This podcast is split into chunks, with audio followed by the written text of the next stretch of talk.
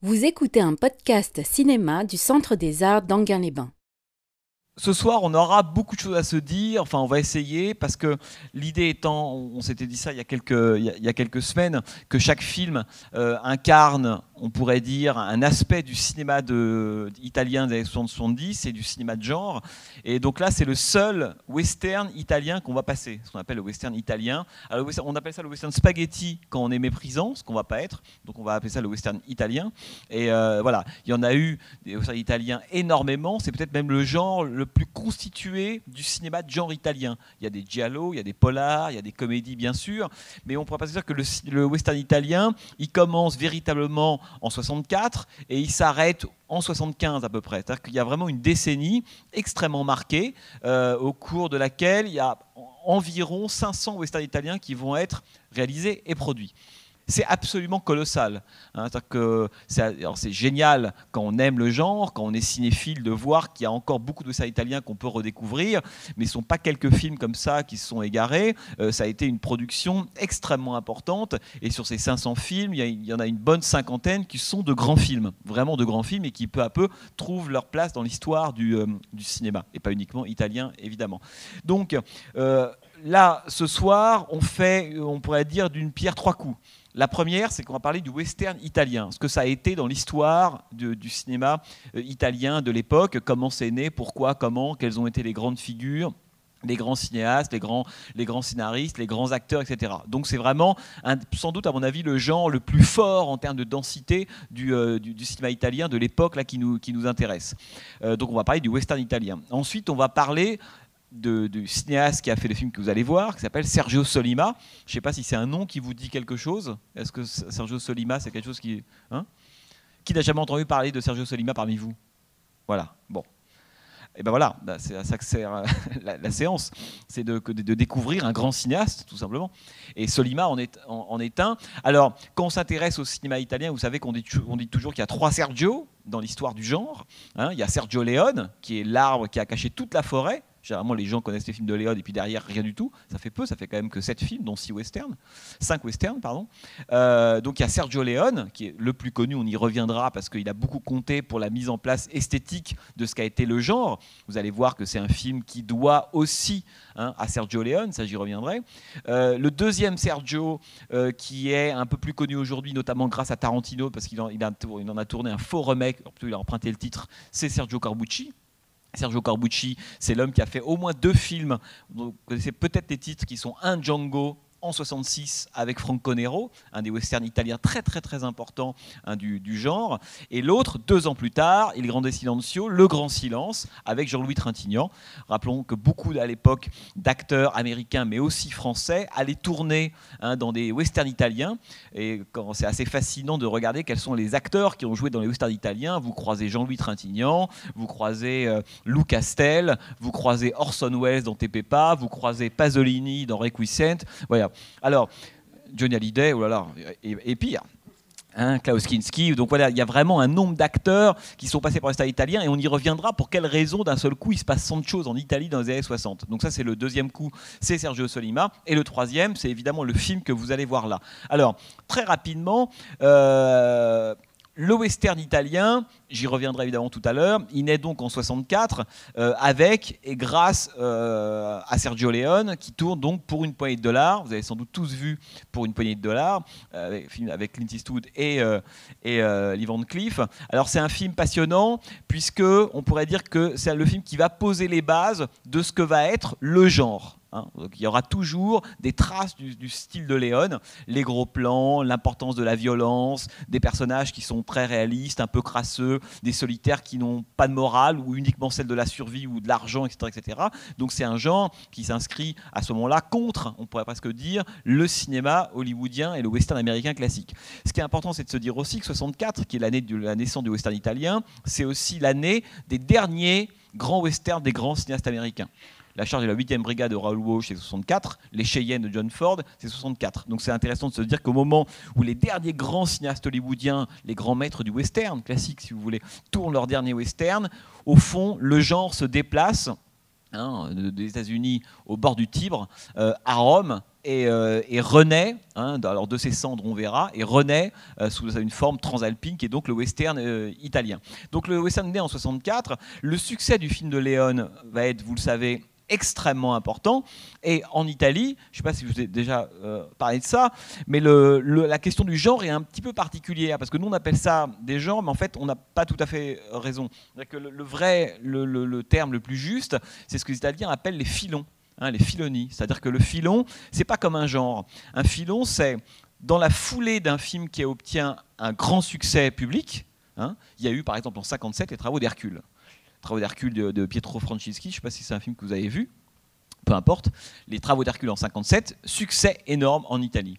Donc derrière, c'est pas que le genre péplum va naître, c'est que le filon originel qui est euh, les travaux d'Hercule va produire derrière un nombre de films, de copies incalculables. Hein. Donc on, sent, on va faire des, des, suites, des variations, euh, des péplums dans la suite, suite, à ce succès en quantité astronomique. Et on peut dire que la vie du filon, elle est toujours la même. Au début, il y a un film qui lance et qui, qui crée le filon. Ensuite, il y a une série de cinéastes, de, de, producteurs qui vont se mettre à produire dans la veine du filon un nombre de films incalculables. Et peu à peu, on va commencer un peu à, on pourrait dire, à brûler la terre, à, essorer le filon. On le parodie, on le pastiche. Le filon est mort, on passe à autre chose. Et c'est comme ça que les genres dans le cinéma italien, en fait, ne se chevauchent pas vraiment, sans mauvais jeu de mots. Ils se succèdent. Hein. Et le western, c'est le genre qui vient après le peplum. Il y a eu le peplum, il y a eu des centaines de, de qui ont été produits, certains nuls, certains intéressants, certains complètement fous. Je pense à Hercule à la conquête de l'Atlantide, par exemple, film de Vittorio Cotafavi, un film dingue. Bref, le, péplum, donc le péplum post les travaux d'Hercule, ce filon-là, au début des années 60, il commence à battre un peu de l'aile, et là, c'est le western qui va le remplacer. Et puis le western, il va lui battre de l'aile à un certain moment, et le giallo va le remplacer. Et puis le polar italien. Donc les gens, ils se constituent vraiment comme ça, si vous voulez. Donc en 64, quand le film de Sergio Leone sort, il a beaucoup de succès. C'est parti pour le western italien. Hein, c'est le, deuxième grand filon des années 60. Là, je vous le disais, des dizaines de films vont, être euh, produits. Sergio Leone restant encore aujourd'hui la, figure la plus connue, évidemment, du genre. Et beaucoup de cinéastes qui faisaient autre chose. À l'époque, c'est ça le principe du cinéma de genre, c'est ce qui fait aussi sa beauté. C'est que des cinéastes qui faisaient, par exemple, des peplums ou des films d'espionnage à la James Bond des années 60, d'un seul coup, c'est les westerns italiens qui marchent, ils changent leur fusil d'épaule, ils font des westerns. Et quand le western sera fini, ils feront des polars. Et ils vont suivre comme ça, on pourrait dire, les, les différentes modes. Ce qui est le cas de Sergio Solima. Sergio Solima, que vous allez voir là, donc un des trois Sergio. Lui, il encore, c'est le seul des trois encore vivant d'ailleurs. Il a 82 ans aujourd'hui, Sergio Solima. Il est né en 1921. C'est quelqu'un qui a un trajet plutôt très très intello, euh, famille euh, euh, d'aristo, bien élevé, bien éduqué. Il a fait le centre expérimental de Rome. Il a, il a écrit une histoire du cinéma italien. Donc c'est plutôt un, intello pur et dur, Sergio Solima, qui a commencé à, à faire au début des petits films d'espionnage très post-James Bond, si vous voulez, à l'époque où aussi bien en Allemagne qu'en Italie, on faisait des, même en France d'ailleurs, on faisait des films euh, dans la lignée de James Bond, alors des films qui s'appellent Massacre 3S3. 3S3, c'est son agent secret à lui. Ce sont des films honnêtes, plutôt un peu au-dessus du niveau moyen des, euh, des films d'espionnage de l'époque, mais voilà ce qu'il fait. Et puis au moment où le western italien arrive, et eh ben lui, il va réaliser son premier western. Son premier western, on a d'ailleurs entre passer soit son premier western, soit celui-ci qui est le deuxième. Son premier, c'est Colorado. Vous avez peut-être vu Colorado, donc c'est un film qui date de 66, deux ans après le début du western italien, chef-d'œuvre absolu, Colorado, très très grand film hein, du cinéma italien des années 60 avec Lee Van Cleef et Thomas Millian. Et c'est, vous allez voir, alors je vous en reparlerai après, il y a évidemment des, il y a des gueules dans, le western italien, vous connaissez Eastwood, Lee Van Cleef, Jama Volonté, Eli Wallach, bon, d'autres, mais Thomas Millian, pour moi c'est une des gueules les plus intéressantes, et vous allez le voir là, euh, Thomas Millian est opposé à Gian Maria Volonté. Vous allez voir le rapport entre les deux personnages est assez fascinant. Alors Thomas Millian, c'est un acteur d'origine cubaine, Hein, qui, est, euh, qui est donc est, né à Cuba, et est parti ensuite à Hollywood, a fait l'acteur studio, s'est retrouvé dans le milieu art et essai du cinéma italien. Il a joué avec, avec Bolognini, avec Antonioni, il a, été, il a joué notamment des pièces avec Cocteau, donc c'est un, un, acteur super intello, qui un jour se retrouve pris dans le cinéma de genre italien et va devenir une des figures les plus populaires du cinéma italien. Un, avec le rôle qui, qui va jouer dans beaucoup de westerns, dont le plus connu s'appelle le rôle de Cuccio, un péon, un paysan mexicain qui s'est pas tiré, on lui a pas appris, donc par contre il manie l'arme blanche avec grande dextérité. C'est un voilà, c'est un, un péon totalement illettré, etc., qui va être le symbole de la révolution mexicaine dans tout western italien. Puis avec un autre personnage qui s'appelle, euh, enfin deux autres d'ailleurs, Nico Gilardi dans des polars dans les années 70, et un autre, un espèce de bandit qui s'appelle Monezza, ça veut dire ordure en italien, joue le rôle d'un espèce de malfrat euh, peu recommandable si vous voulez. Donc Thomas Milian, c'est un des acteurs absolument stars du cinéma de genre italien, et là il va être confronté à Gianna Volonté, qui commence à être connu, mais qui n'a pas encore tourné le film qui va le faire littéralement exploser, qui est un film qu'on va projeter d'ailleurs, Enquête sur un citoyen au-dessus de tout soupçon, d'Elio Petri, en 70, c'est 4 ans avant. Hein. Mais et Volonté a déjà, lui, tourné, notamment dans des westerns italiens, vous vous souvenez tous peu quelques d'heures de plus, par exemple, enfin peu importe. Bon. Donc, voilà le film que vous allez voir là ce soir, c'est le deuxième western de Sergio Solima après Colorado, hein, le premier western étant, étant, Colorado. Alors le film est, extrêmement simple, il est tourné quelques mois après Colorado, c'est une époque où on tourne très très vite, il tournait évidemment à Almeria, hein, c'est un, des lieux de tournage les plus utilisés à l'époque par le western italien, et qui raconte, vous allez voir, la rencontre entre deux individus, évidemment que tout oppose. Hein, L'un qui s'appelle Beauregard, qui est un espèce de, malfrat, un bandit, et l'autre, un professeur qui part, euh, euh, qui quitte le, nord des États-Unis pour le Texas, parce qu'il a la, tuberculose, il supporte plus le climat, il faut qu'il aille se soigner. Et ça va être la rencontre entre les deux. Alors ce qui est très très beau chez Solima, c'est que vous allez voir, euh, il y, avait la veine mélancolique du cinéma de Sergio Leone, très importante, on y reviendra. Et il y a eu dans Western Italien aussi une veine beaucoup plus politique, hein, notamment un film, je ne sais pas si ça vous dit quelque chose, qui s'appelle El Chuncho, film de Damiano Damiani, c'est des, trucs très importants tout ça. Euh, et il y a eu un peu la voix médiane, et c'est le cas de Sergio Solima. C'est que Sergio Solima, c'est pas du tout un cinéaste qui s'intéressait, on pourrait dire, à l'esthétique pour l'esthétique, à des espèces de de flambée baroque comme Corbucci. C'est pas un cinéaste qui était un, qui voulait faire des films militants engagés avec un discours politique extrêmement visible comme Damiano Damiani par exemple. C'est quelqu'un qui a toujours, vous allez voir, glissé hein, à l'intérieur de ses films des réflexions profondes extrêmement intéressantes. Là, vous allez voir entre ces deux hommes.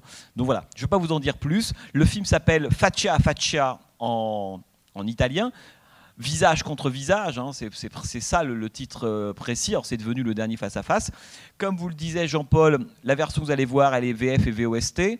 Euh, pourquoi? Une dernière chose là-dessus.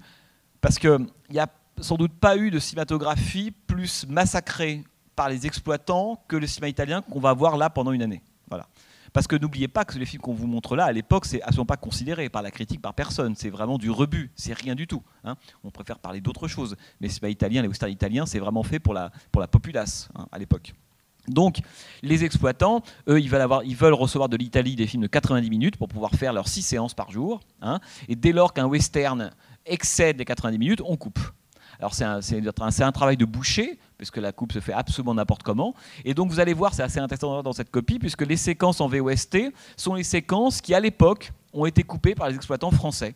Hein, qui, comme ce n'était pas des objets d'art pour eux, ils n'auraient sans doute pas touché un film d'Antonioni ou de Fellini comme ça. Un film de Solima, tout le monde s'en foutait, donc on y allait avec les ciseaux. Donc ça crée des choses assez aberrantes. Et là, vous allez voir les traces Hein, de la coupe. C'est la raison pour laquelle, généralement, ce qu'on coupait, c'est évidemment, c'était pas du tout ce qui était lié à la violence, c'est assez intéressant, pas lié, ce qui était lié à l'érotisme, c'est ce qui était lié à la lenteur. On conseille que c'était des films d'action faits pour un peuple un peu ignare. Donc dès que les gens se mettaient à parler, au bout de 20 secondes, il fallait couper. Donc c'est intéressant parce que toutes les séquences un peu subtiles de discussion qui éclairent la psychologie des personnages, on les, on, les, on les enlevait. Et vous allez voir, là en l'occurrence, certaines de toutes les séquences d'ailleurs sont, sont restées. Alors on dit qu'il y aurait un montage de 2h30 de ce film hein, qui existerait quelque part. Voilà, ça, fait partie de ces grâles des cinéphiles, c'est de retrouver le montage de 2h30 de Faccia à Faccia. Mais là, voilà. Donc vous allez voir un chef-d'œuvre. La musique est d'Ennio Morricone. On est, on, est, on est parmi les très très grands, évidemment. Hein. Donc Gianni Volonté, Thomas Milian. Décor de Carlos Simi. Carlos Simi, c'est l'homme qui a fait tous les décors des films de Sergio Leone. Donc il n'y a que des génies hein, au générique de, de Faccia à Faccia. Donc là, vous allez voir un très grand film. Et on se retrouve euh, eh bien, tout à l'heure. Bonne projection c'est un univers, hein, le western italien. C'est-à-dire que, et je pense qu'à la fois c'est un univers, puis c'est aussi honnêtement une question d'habitude. je pense que plus on en voit, plus on les apprécie, plus on comprend les différences entre les films, les subtilités. Parce que de loin, on a le sentiment qu'on a, de loin, de très très loin, on peut avoir le sentiment qu'on a affaire uniquement à des films, à des sous Sergio Leone, si vous voulez. Euh, ça, c'est de loin. De près, c'est évidemment pas du tout le cas. Euh, il y a beaucoup de, de, de, de subtilité, oui, de, nuances entre les différents films. Mais ça, c'est bien, l'occasion d'en voir et d'en revoir. Et je pense que, enfin, moi, je sais, pour l'avoir vécu comme ça, plus je vois de western italien, plus j'en trouve certains admirables. Et plus je trouve que les, nuances entre eux sont, sont vraiment très, euh, très belles, quoi, si vous voulez. Alors, on peut peut-être commencer d'ailleurs parce que euh, je voudrais vous parler à la fois du film, de Sergio Solima et un peu évidemment du genre en, lui-même. Et euh, comme je vous le disais au tout début, ce film-là est donc le, deuxième des trois westerns que va tourner Solima. Solima, il en, tourne, il en tourne donc peu et uniquement entre 66 et 68. Le premier, c'est donc Colorado, sur lequel je vais un tout petit peu revenir parce que c'est un des films très importants du genre qu'il a tourné quelques mois auparavant. Le deuxième, c'est celui-ci, hein, Facha Facha. Et le troisième, c'est un western qui s'appelle Saludos Hombre Kuori Homo Kuori, c'est-à-dire court, homme court, euh, qui est, qui, dans ces trois films, formant une sorte de, de, trilogie. Hein, avec le même personnage à chaque fois, le même acteur qui est Thomas Milian, qui apparaît dans Colorado, dans celui-là dans le rôle de Borgard et dans le rôle du de Cuchillo, hein, le, le le paysan mexicain, ancien compagnon d'armes de, de, de, Juarez, dont je, vous parlais au, tout début. Euh, de l'intervention. Donc ça forme une, trilogie, si vous voulez, ces, ces trois films-là. Et ce qui est fascinant, c'est que il faut se souvenir quand même, euh, je vais vous raconter quand même en, 45 secondes l'histoire du précédent western, tellement celui-là fonctionne aussi en miroir avec, euh, avec euh, Colorado. Colorado, à l'origine, c'est une idée d'un scénariste italien très connu qui s'appelle Franco Solinas, Hein, qui a écrit beaucoup, beaucoup de, de, films avec une veine. Solinas était connu pour être un, scénariste extrêmement engagé, en gros faire des scénarios de gauche, militants, très, très, oui, des, des, films très, très politisés.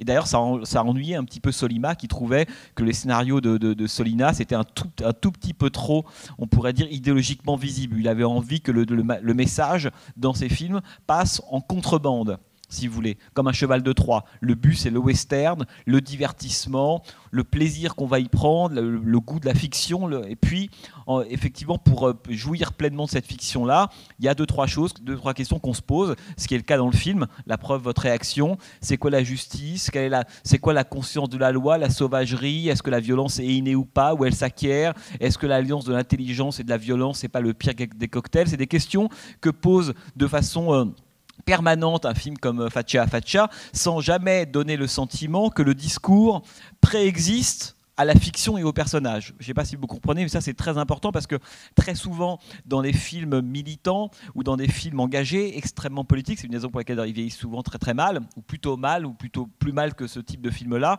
c'est qu'on a le sentiment que les personnages ne sont, ou les situations ne sont là que pour illustrer une sorte de discours ou alors un, message politique en particulier. Là, c'est pas le cas hein, de, de à Fatia, où tout est là, mais, mais en pointillé. Et d'ailleurs, je pense que c'est un film qui ne statue pas que moi, ce que je trouve assez, c'est tout le contraire d'un film à thèse, le film que vous venez de voir là. C'est un film qui brasse beaucoup, beaucoup, de questions sur évidemment la question de la, de la violence, de la nature, de la culture, etc.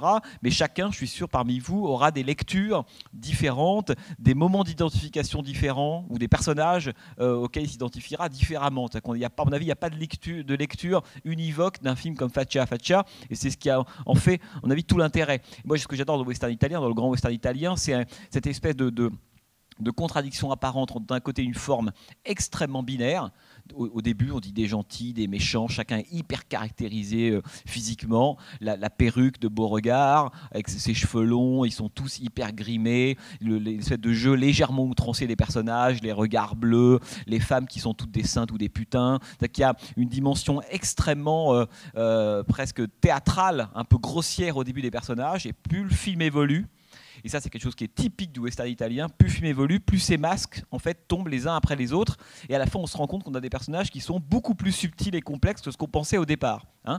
Euh, alors que, et moi j'aime cette contradiction. On a un sentiment que le western italien est un genre qui est extrêmement codé, avec des situations, des motifs très très forts, presque presque caricaturaux, ultra, on pourrait dire soulignés.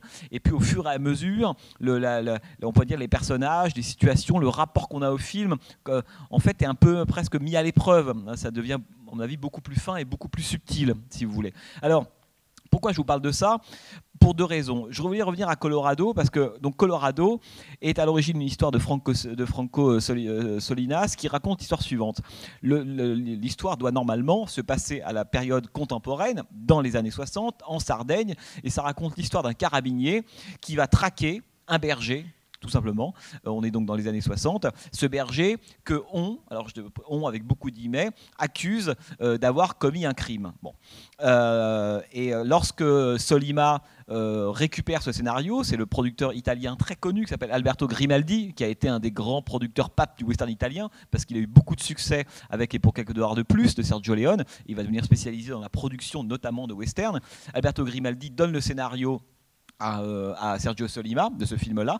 Le titre original, c'est pas Colorado, c'est La Resa dei Conti. Et alors, bon, pour ceux que ça intéresse, La Resa dei Conti, c'est le titre, un des titres euh, musicaux qu'avait donné Ennio Morricone à, un des morceaux de la bande originale de Pour une poignée de dollars. Bon, dans Morricone, on voudra longtemps à Sergio Solima d'avoir appelé son premier film La Resa dei Conti parce qu'il trouvait, euh, Sergio Leone, il trouvait que ce, titre lui appartenait. Ce qui est stupide, c'est Morricone qui, avait trouvé ce titre-là et qui l'a donné à, à Solima. Et donc, lorsque Solima récupère le scénario de Solinas, il demande à son ami, un, ami de longue date, qui s'appelle Sergio Donati, qui est un des scénaristes aussi très important du, cinéma italien de l'époque, de on pourrait dire de transposer cette histoire contemporaine en Sardaigne, de le transposer dans l'Ouest. Et donc là, il va imaginer un film dans lequel un shérif, qui est joué par Lee Van Cleef, euh, va traquer pendant tout le film un paysan, Cuchillo, hein, un Mexicain, dont de riches propriétaires ont dit qu'il avait tué, violé et tué une petite fille de 12 ans.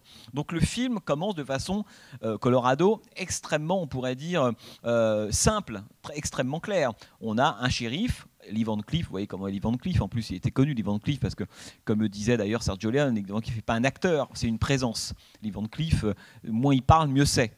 D'ailleurs, on disait qu'il fallait qu'il ait bu ses 40-50 bières avant de pouvoir commencer à tourner un plan. Il est toujours sous sur tous les films. ça se voit hein, quand vous regardez les. Vous vous rendez compte que les mains de Lee Van Cleef, elles sont souvent accrochées à des pistolets, à des ceinturons, parce que quand il a les mains dans l'air, elles tremblent. Bon, peu importe. Lee Van Cleef était donc bourré pendant tous les tournages, et c'est pas, pas grave parce que c'est ce qu'on lui demandait, hein, de, dire peu de choses, etc. Donc c'était un diesel, il fallait un peu de temps, parce qu'avant d'agréger 50 bières, il faut quand même un peu de temps pour pouvoir tourner un plan. Et donc, Livanki va jouer le rôle d'un shérif, Jonathan Corbett dans ce Colorado, qui va donc traquer, parce que lui, il incarne la loi. En plus, il a envie de devenir sédateur et un propriétaire lui propose de financer sa campagne. On, nage en pleine corruption, évidemment. Et il va traquer ce paysan dont on lui a dit, parce que lui incarne la justice, qu'il avait violé cette petite fille. Donc tout le film, c'est un, une sorte de film de chasse à l'homme, si vous voulez. Le problème, alors ce qui est intéressant quand vous pensez à Fatia Fatia, c'est qu'on a la même structure, c'est-à-dire qu'on a un homme, on pourrait avoir deux, deux hommes au début, totalement opposés, mais euh, euh, aussi bien culturellement, euh, l'un est mexicain, l'autre est américain, l'un est shérif, l'autre a commis un crime a priori, etc. Et ces deux hommes qui, au fur et à mesure du film et du récit et de la façon dont les situations vont s'éclairer, ce deux hommes qui vont se rapprocher. Et on va se rendre compte peu à peu tout simplement que l'un finalement est dans, euh, est dans le miroir et presque le, presque l'écho, si vous voulez, le reflet de l'autre. Dans Fatia Fatia, on a le même type de trajet. On commence avec deux personnages. On dit qu'il n'y a pas plus opposé à l'ouest à cette époque-là. On est après la guerre de sécession. Le film commence d'ailleurs avec les blessures du nord, du sud, etc. il y a ce petit moment où l'autre ah, Je vois que dès qu'on parle d'esclavage, d'un seul coup, vous tiquez. Sous-entendu, Jama Volonté appartient, est un nordiste, autrement dit ceux qui voulaient l'abolition de l'esclavage. Il faut toujours avoir cette, histoire-là là en tête. Donc le film est très, est très ancré dans, dans, dans cette, dans, cette histoire-là, si vous voulez. Et au début du film, lorsqu'il rencontre Borgard euh, Bennett, euh, on se dit qu'effectivement, on ne peut pas avoir deux personnages plus antipodes l'un de l'autre. L'un est même le contraire de l'autre. Ça, c'est le schéma qu'adore Sergio Solima. Commence avec des types presque caricaturaux. Hein. L'un, c'est la violence, la sauvagerie à l'état pur, l'instinct, qui, tue pour survivre, qui tue aussi bien un lapin, des hommes, peu importe. L'autre, c'est l'homme, évidemment, de la réflexion. J'aime beaucoup cette séquence qui avait été coupée d'ailleurs. L'autre lui dit, mais toi, ta force, c'est le cerveau et le cœur. Ce qu'il n'a pas compris, c'est qu'il n'y a pas de cœur, il y a juste un cerveau. Ça, il le découvrira au fur et à mesure euh, du film. Alors que moi, évidemment, en gros, c'est la force, c'est l'instinct, etc. Donc, on a deux personnages totalement opposés qui, au fur et à mesure, hein, vont faire apparaître d'autres, non pas d'une autre personnalité, mais un autre versant de, l'autre personnalité. Et dans Colorado, on avait exactement le même effet, c'est-à-dire qu'on se rendait compte que, au fur et à mesure de la traque de, de Lee Van Cleef, lui commençait à questionner l'idée de justice, parce qu'a priori il était mandaté pour ça, et puis il se dit au bout d'un moment, mais est-ce que finalement l'homme que je poursuis est vraiment l'homme qui a tué on me dit qu'il a tué, violé cette petite fille. Est-ce que c'est vraiment le cas? Et peu à peu, il va se rendre compte que ce n'est pas le cas. Je ne vous dis pas, pour ceux qui le découvriront un jour, qui est vraiment l'auteur du crime. Peu importe, il se rend compte que ce n'est pas le cas. Et à partir du scénario, d'un effet de scénario, des petits rebondissements, ah, c'est pas moi qui ai tué, etc., le film fait rentrer la conscience dans le personnage de Lee Van Cleef, qui d'un seul coup n'est pas qu'un espèce de bras aveugle et armé de la loi. Il va commencer à se poser la question, non pas de la loi, mais de la justice. Elle se dit, bah, finalement, qu'est-ce que c'est que la loi qui, exécute quelque chose qu'on lui demande de faire euh, Quel est son rapport avec la justice? Et donc, c'est le sentiment de justice qui va pénétrer ce personnage qui, ne fait qu'être, encore une fois, le bras armé de la loi. Donc c'est un film très beau sur la façon dont un personnage prend conscience, tout simplement, de, à la fois de sa, de sa fonction, de ce qu'il est en train de faire, et à la fin, hein, il décide de de, ne pas poursuivre euh, Cuccio, euh, qui, euh, qui sera libre évidemment, dont on se rend compte finalement qu'il n'a strictement rien fait, si ce n'est qu'il été qu'il était mexicain, que c'est un formidable alibi pour éviter différentes choses que, je ne vais pas vous parler, parce que je ne veux pas tout déflorer non plus. Et ce qui est très très beau dans Colorado, c'est que le film fait le trajet mais presque similaire à celui de Faccia a Faccia. Dans Colorado, et d'ailleurs c'est assez intéressant parce que Sergio Solima s'est beaucoup amusé avec ça quand il a présenté le scénario à Lee Van Cleef et à Thomas Millian, comme là, quand il a présenté le scénario à Jama Volonté et à Thomas Millian. Dans le premier cas, il a dit à Lee Van Cleef, c'est toi la star. Et quand il est allé voir Thomas Millian, il lui a dit, c'est toi la star. Bon. Ce qui fait que, or, Solima raconte que Lee Van Cleef n'a jamais compris le film qu'il était en train de tourner. Ce qui lui a beaucoup servi parce qu'il de quoi il s'est pas rendu compte, Ivan Cliff, que le film commence avec lui comme star, et au fur et à mesure de la prise de conscience, on pourrait dire politique du personnage, subrepticement, le film change de personnage principal en cours de route, presque au milieu. Et le film s'ouvre avec Lee Van Cleef et se clôt avec les deux qui sont en train de chevaucher. Lee Van Cleef sort du plan, ne reste que plus que Thomas Millian, ce qui veut dire qu'en l'espace de 1h45, on a juste changé de personnage principal, si vous voulez. C'est très très beau. Là, on a la même chose. C'est-à-dire que on commence avec Jamar à volonté. A priori, c'est à lui qu'on va être calé, collé pendant, pendant le film. C'est à lui qu'on veut s'identifier. Ce, voilà, ce type un peu éduqué, euh, euh, bah, qui est malade, qui a la tuberculose. On comprend qu'il est, qu'il est vaguement amoureux de cette femme. On le comprend un peu, un peu plus tard. Il est obligé de quitter cet endroit. C'est un type un petit peu faible qui n'a jamais pris, et c'est, c'est dit largement au début, qui n'a jamais pris son destin en main. Euh, voilà. Et puis qui est obligé de, rejoindre le Texas. et là, il va être pris dans les, on pourrait dire dans, dans les raies de Borgar Bennett, donc la, la criminalité le bandit, etc. Donc au début, on est plutôt du côté du jam à volonté. Et ce qui est fascinant, c'est la façon dont le film change le personnage principal. Mais non pas parce que d'un seul coup l'un apparaît plus que l'autre, c'est parce que là, c'est notre rapport presque en tant que spectateur, où on met notre curseur, la conscience, où est-ce qu'on le met là-dedans. C'est notre rapport à ça qui fait que peu à peu, on commence à aller vers le personnage qui nous semblait au début vraiment le patibulaire, la, brute épaisse, le, sauvage, quoi, le type, l'animal, grosso modo. Et on se rend compte que le personnage qui nous est plus proche au début, bah, quand on le découvre autrement, bah, il s'éloigne terriblement et celui qui nous semblait être une espèce de brute épaisse, un sauvage, finalement est beaucoup plus proche de nous. Et le film change de personnage. C'est pour ça que, quand vous disiez tout à l'heure, c'est intéressant, il lui tire dans le dos ou pas, c'est que on se rend bien compte que lorsque Bennett tue à la fin Jan Ma volonté, on est complètement avec Bennett à ce moment-là. C'est-à-dire qu'il n'y a plus aucune empathie avec le personnage de volonté. Au pire, il fait pitié, il est pathétique, mais il est dangereux, il est devenu fou. Et qu'il a, il, le, théorise lui-même. Hein. Quand vous regardez la façon dont, le, peu à peu dans le film, de façon très progressive, il est gagné par la séduction du pouvoir et de l'arme. La première fois qu'il touche l'arme, il dit ah, c'est bizarre, ça fait quelque chose de sentir la, la crosse du pistolet et il se met à tirer. C'est de façon très très progressive évidemment. Et à la toute fin du film, il est éliminé, après ça que vous dites au nom de la justice, mais il est éliminé au nom de cette conscience-là. C'est-à-dire que ce dont se rend compte, parce que à la fois on pourrait, le, ce qui est très beau dans, entre les deux personnages, c'est que l'un fait un pas vers l'autre. C'est qu'on se dit qu'à la fin du film, Borgard Bennett n'est plus le même que lorsqu'il est entré dans le film une conscience est tombée en lui, exactement comme Lee dans, dans Colorado, alors que l'autre, ce qui est assez beau, c'est que la conscience politique, l'humanisme, était capable de rentrer dans celui qu'on prenait pour un animal. Hein. Par contre, l'homme qui a le cerveau, qui a le savoir, qui a la théorie, etc., n'a pas été capable on pourrait dire, d'intégrer cette capacité à interagir, à prendre sa vie en main, à faire des choses qui vont compter tout ce dont il rêvait au, tout début du film quand il faisait cours à ses élèves, quoi, grosso modo. Hein. Et ça, c'est assez beau, la façon dont le film, à la fin, change complètement de, me semble-t-il, si de, de, personnage. Alors, Ce qu'il faut dire aussi, c'est que ça, c'est quelque chose qui est typique du western italien. Ça veut dire que dans les bons westerns italiens, il y a aussi des mauvais, évidemment. Euh, et ça, ça renvoie euh, évidemment au, film de, notamment de Sergio Leone. Dans les films de Sergio Leone, vous avez sans doute vu pour une poignée de dollars, pour quelques dollars de plus, etc. ce qui est très très drôle, c'est la façon dont les personnages, disons que l'identité dans un western italien, elle n'est jamais donnée une fois pour toutes. Dans un western américain classique, quand vous, si vous en revoyez, vous en connaissez forcément évidemment, généralement le récit consiste, on pourrait presque dire, à creuser une même identité. C'est-à-dire qu'un méchant, on va le creuser, c'est-à-dire qu'on va comprendre éventuellement pourquoi il est devenu comme ça, mais en gros, le film ne fait que développer une donnée qui est, qui est posée au départ. Ce qui fait qu'à la fin, la grande figure du duel hein, dans le cinéma américain classique, elle vient en gros les forces du bien contre les forces du mal, grosso modo. L'un, euh, chacun ayant acquis atteint son, point de développement maximal, si vous voulez.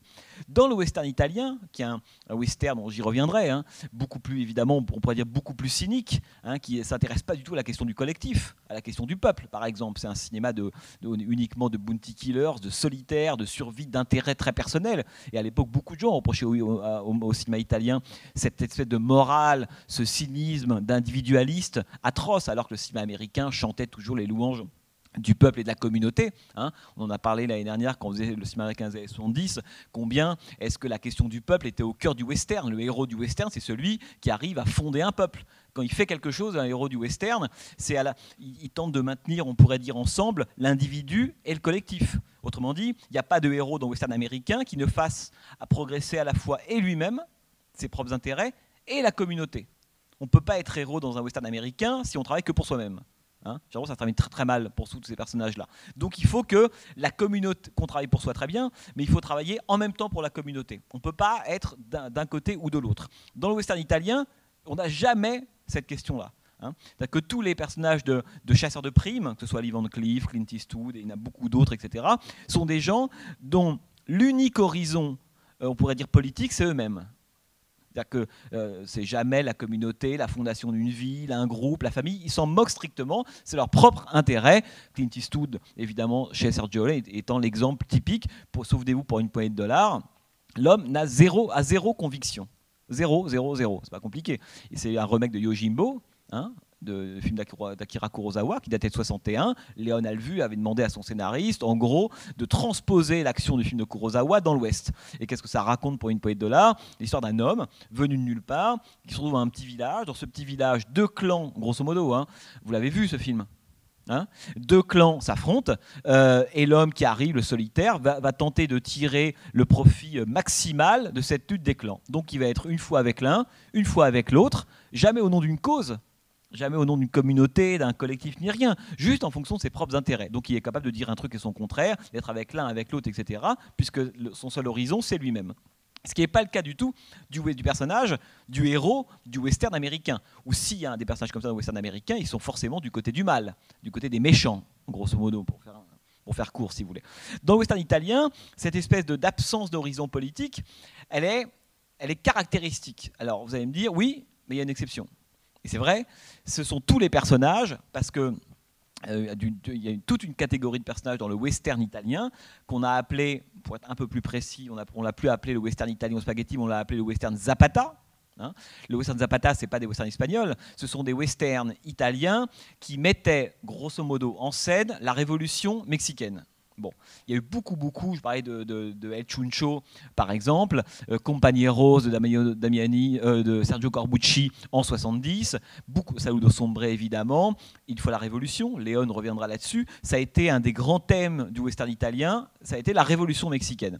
Et là, c'est les seuls personnages qui étaient intéressés par le collectif, c'est ceux qui généralement étaient du côté de la révolution mexicaine, ce qui fait qu'on avait très souvent d'ailleurs des, des scénarios dans lesquels il s'agissait de récupérer un trésor. Il y avait d'un côté le chasseur de primes qui voulait le récupérer pour lui, et de l'autre le Mexicain qui voulait le récupérer pour la cause révolutionnaire, qui voulait se servir de ce magot-là pour acheter des armes, hein, en gros pour les, révolutionnaires mexicains. Donc la, dimension politique, elle est apparue dans le, western italien, mais surtout dans ce qu'on a appelé les westerns Zapata, qui étaient grosso modo d'ailleurs des westerns, qui se servaient de la révolution mexicaine, de, cette espèce de, face évidemment à des Américains un peu riches tentant de, manipuler les différentes factions. Tout ça voulait se faire dans les années 60 et début 70, l'écho de la politique interventionniste américaine en Amérique latine. Tout le monde comprenait très très bien. D'ailleurs, votre ami Thomas Millian que vous avez vu, Beauregard Bennett qui jouait El Cuchillo dans les deux Solima et qui a très très c'est lui c'était lui par exemple qui a très très souvent joué des rôles de, de, paysans mexicains liés à la cause révolutionnaire était une star en Amérique latine. Il était même obligé tous les ans de tourner un ou deux films dans lesquels il incarnait un paysan de Mexicains de service parce que l'Amérique latine l'adorait. Pour, pour, lui, pour, pour, pour eux, si vous voulez, c'était un héros national. Hein. C'est que Thomas Millian parlait très très directement au public d'Amérique latine. Donc ça, c'était, si vous voulez, c'est pour, pour évoquer un peu la, la dimension politique d'une part du western évidemment euh, italien parce qu'il faut, il faut se rappeler que à l'époque euh, on a reproché à Sergio Leone, mais dès le milieu des années 60, c'est-à-dire dès 66-67, quand Leone fait le Bon et le Truand, en 66, la même année que Colorado, la même année que Django de Sergio Corbucci, euh, au début tout le monde a été très très séduit par les, les, premiers films de Leone, évidemment, c'est lui qui a posé toute la rhétorique, l'esthétique que beaucoup allaient suivre, plus ou moins d'ailleurs, mais quand même. Et au bout d'un moment, on s'est dit, oui, mais finalement, Leone, son problème, c'est qu'il ne s'intéresse pas à la politique. Et on lui a reproché d'aller vers, on pourrait dire, de grands films plutôt maniérés un peu baroque, esthétisant, etc., mais de ne pas s'intéresser à la chose politique, contrairement à un cinéaste comme Corbucci, quand, quand Corbucci tourne Django ou alors Le Grand Silence. Regardez Le Grand Silence avec ses raids villageois, avec des capuches de Cocos Clan, qui sont des films très très violents politiquement, ou alors les films de Damiani, qui eux s'intéressaient beaucoup plus à la révolution mexicaine. On disait, le problème de Léon, ça a bien commencé, mais maintenant ça tourne un peu en rond, et c'est là qu'il fait le bon, évidemment, la Brute et le Truand en 66, qui est un film qui croise le western italien type pour une poignée de dollars avec la question de la, révolution. Je ne vais pas revenir sur ce film-là, sinon on est parti pour 5 heures. Le film de Sergio Leone, mais qui est quand même un, chef-d'œuvre. pour moi, c'est le plus grand film de Leone, Le Bon et le Truand, parce que c'est un film qui croise ces, deux choses-là. Ça... Vous avez tous vu Le, Bon Appétit et le Truand ou pas hein? Parce que je vais quand même dire un mot là-dessus, j'y pense. Euh, parce que parce que le mouvement du, bon et le truand, il est, euh, on le repère dans beaucoup d'autres westerns italiens, et en l'occurrence dans Faccia a Faccia, et dans Colorado, et dans plein d'autres. Dans et le truand, je ne sais pas si vous vous souvenez, on a au début trois personnages, Lee Van Cleef, euh, euh, Eli Wallach et Clint Eastwood, Blondin, Tuco et puis Sentenza, qui avaient différents noms en fonction des versions, qui sont à la recherche d'un même magot. Bon. Et ils apprennent en cours de route que ce magot qu'ils veulent tous récupérer est planqué quelque part dans un cimetière, euh, cimetière de Sad Hill. Bon. Le, ce qui est évidemment génial de la part de Léon, c'est qu'au début, ça commence comme un petit, euh, un petit film, on pourrait dire un petit western en chambre, avec encore une fois les trois types qui s'affrontent pour récupérer un trésor, avec des trônes patibulaires, avec des duels, etc., etc., etc. Et puis peu à peu, la guerre là c'est la guerre de sécession, la guerre de sécession va venir petit à petit perturber on pourrait dire, la fiction initiale du trésor. Hein. il y a des moments où, il, y a, cette grande, extraordinaire séquence où ils sont en train de se tirer dessus, un duel entre, entre euh, Toucault, Blondin et euh, Lee Van Cleef. Et au milieu de tout ça arrivent des, coups de canon hein, qui viennent de la guerre de sécession. Comment est-ce que la fiction du trésor est complètement parasitée par la fiction de la guerre Et plus le film progresse, plus les trois personnages intègrent malgré eux l'histoire avec un grand H. C'est ça qui est très très beau dans le film de Sergio Leone. Ce qui fait que lorsqu'ils arrivent à la fin, après 2h45 de, de quête, le trésor qu'ils vont trouver n'a plus tout la même signification Hein, qu'il avait au tout début du film. Au début du film, c'est juste un trésor. À la fin du film, ce trésor, il est c'est Hill, il est dans un cimetière, qui, est un, cimetière rempli évidemment de morts, de tombés au moment de la guerre de sécession, et il est planqué à côté de la tombe du soldat inconnu. Et ça, c'est très très beau, c'est très élégant, très subtil la façon dont Léon a, a gardé, si vous voulez, la fiction du trésor, mais en faisant euh, euh, en intégrant l'histoire, a complètement changé sa signification. À la fin, le trésor, il est lourd de tous les morts de la guerre. D'un seul coup, c'est au bout de la guerre qu'on va chercher le trésor. Et le cimetière de Sadi, n'a pas le même sens euh, au tout début du film que le sens qu'il a à la toute fin. Bon. Et c'est très beau parce que ça, c'est un mouvement typique des westerns italiens. Cette façon dont, au fur et à mesure que le récit avance, comme je vous disais tout à l'heure, les masques tombent. Alors, c'est une tradition évidemment du, du récit italien, forcément. Mais les masques tombent, ça veut dire que et là je reconnecte avec ce que je vous disais sur, euh, sur les, la question des identités, c'est que dans les westerns italiens, donc contrairement aux westerns américains, les identités ne sont jamais, on pourrait dire, fixées une fois pour toutes elle ne cesse d'évoluer au cours du film. Là, par exemple, vous avez trois personnages. Regardez, euh, si vous vous amusez à, à, à, voir ce qui est arrivé à Jama Volonté, hein, Brad Fletcher, entre le début du film et la fin. Euh, pareil avec Thomas Millian et pareil avec William Berger. William Berger, c'est celui qui joue le rôle de Siringo. Hein. Vous vous rendez compte de l'incroyable trajectoire à la, fois, on pourrait dire, scénaristique et morale des personnages. Hein. Siringo, au début, il entre dans le film comme le traître absolu, l'homme de l'agence Pinkerton, qui va tenter d'être un insider dans la bande des Fuego, etc., etc. Et puis à peu, ça change, ça change, et lui aussi est frappé par une prise de conscience, parce qu'il se rend compte, exactement comme Lee Van Cleef dans, Colorado, si vous voulez, que l'exercice aveugle, qu'en en fait, qu'il y a des limites à l'exercice de la loi, et qu'à un moment donné, il considère que la loi, avec un petit L pour le coup, contrevient la justice. Et là, il décide d'interrompre cette espèce de horde. C'est assez beau, hein, parce que là, vous avez vu comment Solima s'amuse avec le motif de la horde sauvage. Avec la horde sauvage, c'est quelque chose dont on parle pendant tout le début du film, déjà le nom sauvage, et le film est réalisé avant le film de Peckinpah. Hein. Je vous dis ça parce que c'est pas une référence du tout au film de Sam Peckinpah, parce que Peckinpah arrivera deux ans et demi après c'est que la horde sauvage, et au début, est complètement associée, on pourrait dire, au vocabulaire du banditisme, de la sauvagerie des criminels. Et la fois où on voit arriver une vraie horde sauvage, c'est celle qui est mandatée par la justice. Hein. alors, que, alors ça, c'est des choses très fines dans le film. Lorsqu'elle surgit à la fin, évidemment, la, vraie horde sauvage, eh ben, elle n'est pas du côté euh, qu'on croyait, hein, tout simplement. Et d'ailleurs, euh, ça c'est quelque chose que reprendra notamment Tonino Valeri. Vous connaissez forcément Tonino Valeri, c'est l'homme qui a fait tourner Mon nom et personne en 73, euh, produit par Sergio Leone. Et souvenez-vous, à la toute fin du film, on a une reprise. Alors, vous avez en tête Mon nom et personne? Hein. à la fin de Mon nom et personne, on a Henri Fonda et euh, Terence Hill, le, vieux homme de, de, l'Ouest, et Terence Hill, le jeune, qui est fasciné par cette légende, etc. Euh, et Terence Hill n'a qu'une envie, c'est qu'Henri Fonda réalise son fantasme, son rêve, c'est un jour d'affronter la, fameuse qu'il appelle lui aussi la horde sauvage. Et on les voit tous les deux, à, à côté des rails d'un chemin de fer, attendre cette horde sauvage qui arrive d'ailleurs comme une apparition fantasmatique, comme ça dans le nuage, et c'est extrêmement beau. Et c'est une reprise, une citation très très directe hein, du film euh, que vous avez vu là, Facia Facia, avec la fin, l'apparition, si ce n'est que là, la route sauvage est euh, interrompue. Donc ce qui est, encore une fois, quelque chose qui est caractéristique du western italien, c'est la façon dont, les, dont ça commence. Moi j'aime ce paradoxe dans ce cinéma-là. C'est que c'est un paradoxe, ça commence comme ce qu'Umberto Eco appelait les fictions de la reconnaissance. Ça veut dire, vous savez, Umberto Eco, il, avait écrit, euh, je crois que c'est dans un livre qui s'appelle La fiction populaire de, Super, de Superman au, surhomme. Voilà, très bel essai. Et il raconte là-dedans la différence qu'il existe entre la fiction dite populaire et la fiction que lui appelle dite problématique. Et il dit, dans la fiction populaire, le principe, c'est que le lecteur, et donc le spectateur, euh, est, euh, est mu, si vous voulez, par un principe de reconnaissance. Il a envie de revoir les mêmes choses. C'est ça le principe du genre au cinéma, comme du genre en littérature, le polar, le fantastique ou autre. On a envie, quand on va voir un western, de retrouver le shérif, euh, l'indien, euh, le traître, euh, le, la, tenancière de, de bar, tenancière de bordel, l'homme qui joue de l'accordéon, le duel. On veut, on veut retrouver ces motifs, ces personnages, etc. Et on, et on va les retrouver. Bon. Et donc c'est ça la fiction populaire. C'est d'abord un désir de reconnaissance. Et il disait, la fiction problématique, c'est tout le contraire. C'est-à-dire que quand un, un spectateur ou un lecteur rentre dans une fiction, un roman ou un film, il, n'a pas ces codes de reconnaissance-là. C'est à lui de trouver ses propres marques et d'inventer hein, sa façon de se dépasser là-dedans pour ensuite... Bon, et la problématique, c'est le fait que les choses ne sont pas données à l'avance.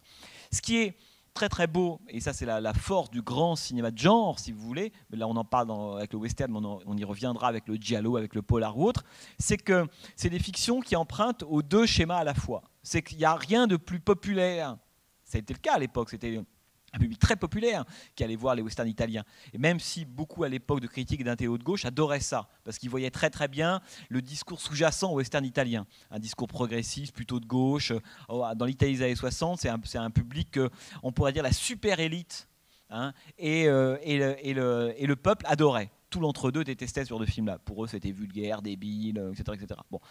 mais c'est intéressant de voir que pour ces, pour ces spectateurs-là, ils allaient voir des fictions populaires. Et c'est un film populaire. On va pas dire, il ne s'agit pas de faire croire que là, on est face, on, disons qu'on n'est pas face à un film d'Antonioni. Et quand je dis ça, c'est pas pour ou contre Antonioni, c'est-à-dire qu'on voit bien que ça appartient pas du tout au même genre de fiction, au même type de terrain, et donc ça ne fait pas du tout appel au même type de spectateur. Mais ce qui est très très beau là, c'est que ça commence comme une fiction populaire. On a effectivement tous les codes, alors qui sont à la fois des codes du western et du western italien, hein, les gueules, les maquillages, enfin tout y est. en, trois minutes, on sait qu'on est dans un western italien. Et c'est justement parce qu'il y a tous ces codes de la fiction populaire que Solima, Léon, Corbucci, Damiani et d'autres vont pouvoir introduire du problématique, si vous voulez. Le problématique, c'est d'un seul coup, on va tordre ces codes-là. Vous pensez que c'est ça et c'est pas vraiment ça. Et ça, c'est très très fort. C'est-à-dire que c'est le cheval de Troie dont je vous parlais tout à l'heure. C'est qu'au fond, euh, Solima disait toujours, moi je me méfie beaucoup beaucoup des films euh, qui sont des films ouvertement, on pourrait dire, des films engagés, des films à thèse, parce que le, ça fait fuir le spectateur. Le spectateur, il va pas, il va pas à la messe il n'a pas envie d'aller, c'est pas le catéchisme le cinéma. Donc il, il y va d'abord pour du plaisir, voir des gens qui se tirent dessus, voir des gens qui s'égorgent, voir des gens qui se poursuivent en voiture dans les rues de Rome ou de Gênes, peu importe, mais il y va d'abord pour ça. Et si derrière, ensuite, peu à peu, on arrive, mais presque par la bande de façon assez euh, subtile ou perverse, si vous voulez, à le faire réfléchir sur les conditions de possibilité du spectacle qu'il est en train de voir, là on a gagné. C'est ça la façon. Lee Van Cleef, euh, c'est le personnage de, de à volonté, le personnage de Thomas Millian, c'est quelqu'un qui rentre dans le film, si on fait un peu de méta, si vous voulez, il rentre dans le film comme un personnage de western, il est complètement carré par rapport à ce qu'il est, roté, tué, euh, il sait faire que ça. Hein. Et puis peu à peu, il y a la conscience, hein, il y a l'intelligence, il y a plutôt il y a la complexité qui va rentrer en lui. C'est ça qui est intéressant. Et à la fin, il se pose des questions alors ça ne posait pas du tout au début. Hein. Et c'est ça, la, façon dont c'est le cinéma western italien, c'est un cinéma qui s'avance toujours masqué pour moi. Mais comme tous les grands films populaires, hein, c'est pour que c'est ceux souvent qui résistent le mieux, parce que les grands films populaires sont souvent les, grands films intelligents, parce que justement, ils comprennent ça. C'est-à-dire que c'est une façon de se servir de structures qui vont séduire le spectateur, qui vont le happer, fait qu'on comprend tout ça, et peu à peu, on les, on les change, on les éclaire différemment, etc. Ce qui fait qu'en tant que spectateur, entre le début et la fin du film, on a fait un immense trajet d'identification et donc un immense trajet d'intelligence, quoi, et de conscience politique aussi. Vous voyez ce que je veux dire? Et ça, je trouve ça très émouvant dans le cinéma, italien. Et donc, cette question de l'identité, vous voyez bien qu'elle est, elle est très importante, puisqu'elle est justement ce qui permet. Alors, il y a des très mauvais films où cette question-là ne se pose pas du tout, mais ça c'est vrai partout. Hein. Mais cette, idée que les identités sont très mouvantes, jamais stables, d'une scène à l'autre, ça peut toujours changer. Alors, Léon adorait ça. Hein. Vous, quand vous voyez, les, et même y compris dans sa façon de mettre en scène des duels, euh, on avait un personnage dans un plan, d'un seul coup, une ombre arrivait, souvenez-vous, dans le plan, la caméra recule et hop, la situation change. C'est-à-dire que celui qui était seul en train de creuser une tombe, par exemple, récupérant un trésor pour lui-même, la caméra recule, on se rend compte que quelqu'un est là, donc celui qu'on pensait gagnant devient perdant parce qu'il va creuser pour l'autre. Et la caméra recule un troisième coup, et là il y en a un autre qui arrive, c'est euh, Eastwood qui tient euh, en joue, et Lee Van Cleef et Tuco. Ce qui fait qu'en trois mouvements de caméra, la situation a changé trois fois et que les trois personnages, ils ont changé. Que l'un, les bourreaux sont devenus les victimes, les gagnants, les perdants, etc. Ce qui fait que le monde du western italien, c'est quelque chose qu'on ne trouve pas dans le western américain, ça. Hein. Le monde du western italien, c'est un monde qui est extrêmement instable et mouvant, qui à tout moment reconfigure tout. Et vous le sentez là. Alors, par moments, ça peut être plus ou moins grossier, il peut y avoir des rebondissements un peu lourdingues, un peu, un peu téléphonés, etc., etc. Mais voyez bien combien, en permanence, par exemple, la première euh, rencontre entre Siringo et euh, Bennett, euh, parce que ces effets d'inversion et de changement brusque, ils sont partout dans le film. Et lorsqu'il arrive, il est rejoint dans la cabane. On dit, vous étiez quelque part dans une cabane dans les bois. Il le rejoint. Et on a là en permanence cet effet de chassé-croisé, hein, de prise de pouvoir de l'un sur l'autre. Qui a le flingue, il y a l'étoile de shérif, je te montre, etc. Regarde, si je pouvais, si j'appartenais à l'agence Pinkerton, je te tuerais tout de suite. qui m'en empêcherait L'autre lui dit moi, et hop, le rapport se réinverse tout de suite. Et ça, c'est un jeu, mais il y a aussi une dimension évidemment très ludique, c'est un jeu constant dans, le, dans le cinéma italien. À savoir que les positions ne sont jamais définitive, hein, jamais terminale. C'est que les personnages, souvent les personnages dont on se méfie le plus au début, alors ça dépend, c'est ceux qu'on va adorer à la fin. Et ceux qu'on adore au début, il faut un peu s'en méfier. Parce que peut-être qu'il y, a une autre facette hein, du, personnage ou de la situation qui, va évoluer et changer, si vous voulez. Hein. Donc ça, c'est un, des événements, à mon avis, caractéristiques du cinéma italien. Après, ce que je pourrais vous dire sur ce film, c'est aussi euh, ce qui le distingue du cinéma italien, ou du western italien, euh, disons à la Leone ou à la Corbucci. Corbucci, si vous voulez, je ne vous en montre pas là, mais Corbucci, c'est le versant extrêmement violent, très nihiliste, très noir du western italien. Voilà, en gros, il y avait le choix entre le versant mélancolique, esthétique, Sergio Leone. On s'est dit, ça vous connaissez, c'est pas la peine euh, de repasser un film de Leone. Il y avait le versant euh, très violent, un peu trop, à mon avis. Moi, j'adore un Corbucci, je me suis dit, oulala, ça va être un peu chaud, ils vont, ils vont m'en vouloir, ils vont penser que c'est moi, etc. Donc, on va pas passer du Corbucci, mais pourtant, il va falloir que vous y allez. Hein il va falloir franchir le pas Sergio Corbucci. Le Grand Silence, c'est un film absolument magnifique, western hivernal, neigeux, génial. Hein. Euh, et puis il restait Solima, et moi ce qui me plaisait avec Solima, c'est que c'est quelqu'un qui à l'époque, n'oubliez pas, on est dans un cinéma de genre, donc un cinéma commercial, il faut faire de l'argent. On est produit si on fait de l'argent, si on ne fait pas d'argent, on n'est plus produit par la suite. Et que Solima, évidemment, il fait un western, il n'est pas complètement idiot, il sait qu'il faut, d'une une façon, montrer aussi un peu palle blanche à l'égard du genre à l'époque. Donc Thomas Millian, Germain à volonté, quelques codes, quelques des des décors, etc. etc. Mais on voit bien que ce qui l'intéresse lui, mais là je parle en termes de mise en scène esthétiquement, c'est pas le western italien. Hein, quand vous comparez à Léon ou à Corbucci ou à Giulio Questi, je ne vais pas vous abreuver de noms, mais Enzo Castellari, Tonino Valeri, euh, Giovanni Fongo, il y en a plein comme ça. Ils sont des dizaines, qui sont tous des gens qui ont travaillé différemment le genre. C'est ça qu'il faut les voir de près, parce que de loin on pense c'est tous les mêmes, pas du tout. Euh, on voit bien que Solima, et il a dit lui-même, euh, il, il avait deux références qui étaient le cinéma japonais, il était authentiquement amoureux du cinéma japonais, hein, de, ses rapports de force, de sa lenteur, de, sa, la façon d'inscrire les personnages dans des, grands espaces, le rapport minéral, etc. Et puis le cinéma américain classique. Et quand vous voyez ce film-là, comme quand vous verrez Colorado, j'espère, vous voyez la façon dont, alors j'essaie d'être clair, c'est que euh, Solima utilise très très peu, finalement, les décors naturels du western italien la petite ville, les canyons, etc. Qu'est-ce qu'on a? On a une forêt, on a à la fin un désert, ce qui fait que c'est des lieux qui sont relativement peu utilisés par les westerns italiens et qui renvoient systématiquement à des westerns américains classiques. Le, plan de la forêt, etc., on se croirait dans un film d'Anthony Mann. Hein. on se croirait à ce moment-là, pour ceux qui l'ont vu, dans des films comme L'Apa, Je suis un aventurier, enfin, film avec James Stewart, quelques films que, que, que Mann a Anthony Mann a tourné avec James Stewart. Et on voit bien à ce moment-là que ce qui intéresse Solima, c'est de repartir, de, dépasser l'Italie, hein, de refranchir d'une façon la frontière et d'aller directement puiser dans la source de certains cinéastes américains que lui aime beaucoup. Et de la même façon, là c'est un peu plus symbolique, euh, Colorado et euh, Faccia Faccia se terminent tous les deux dans le désert. Bon. Et moi je me suis longtemps demandé, mais pourquoi les films de Solima, ça s'amène toujours dans le désert? Euh, on commence, on a, on a des forêts, on a des petites villes, peu importe, mais la, séquence de fin, c'est le désert. Alors, il y a plusieurs façons d'interpréter ça. Euh, la façon débile qui serait, euh, oui, mais le désert, esthétiquement, c'est magnifique, ça, me fait penser à David Lean, très bien, bon, on évacue. Après, et moi, c'est ça qui me semble le plus intéressant, c'est que quand vous, si, alors, si vous, comme Solima, était très attaché au rapport des personnages à leur milieu, Hein, notamment au décor, vous voyez que quel est le grand, le grand mouvement de Faccia Faccia? C'est d'aller, grosso modo, vers une forme d'épure, de se débarrasser, hein, aussi bien corporellement, esthétiquement, en termes de décor, de tout ce qui fait western italien. Ce qui fait qu'à la fin, quand on se retrouve dans le désert, il n'y a plus rien de western italien. Il n'y a plus les remblasses, il n'y a, plus la, a plus la ville, il n'y a plus les, les, gueules de fous furieux, il n'y a plus la violence, il n'y a plus ça du tout. On est dans un espace vierge. Et ça qui est très beau chez Solima, c'est qu'il veut toujours, en fait, lui, son, son, on voit bien que c'est son idéal, c'est de retourner à une forme, à une page vierge, d'origine. Hein, du western. Et cette page vierge, elle est visuelle, le désert, il n'y a plus rien, Hein, a plus, on n'est plus dans les décors du western. Il a tout évacué à la fin. Il le fait systématiquement. Hein. comment aller vers le rien Il va vers le rien. Et allant vers le rien, il va aussi vers une forme, on pourrait dire, c'est presque une métaphore, si vous voulez, de la façon dont il a, il a dénudé jusqu'à l'os ses personnages. À la fin, il n'y a plus que trois idées. Hein. c'est ça qui est très, même quatre d'ailleurs. Il y a la Horde sauvage, il y a euh, William Berger, euh, Siringo, il y a Jama Volonté et il y a Thomas Millian.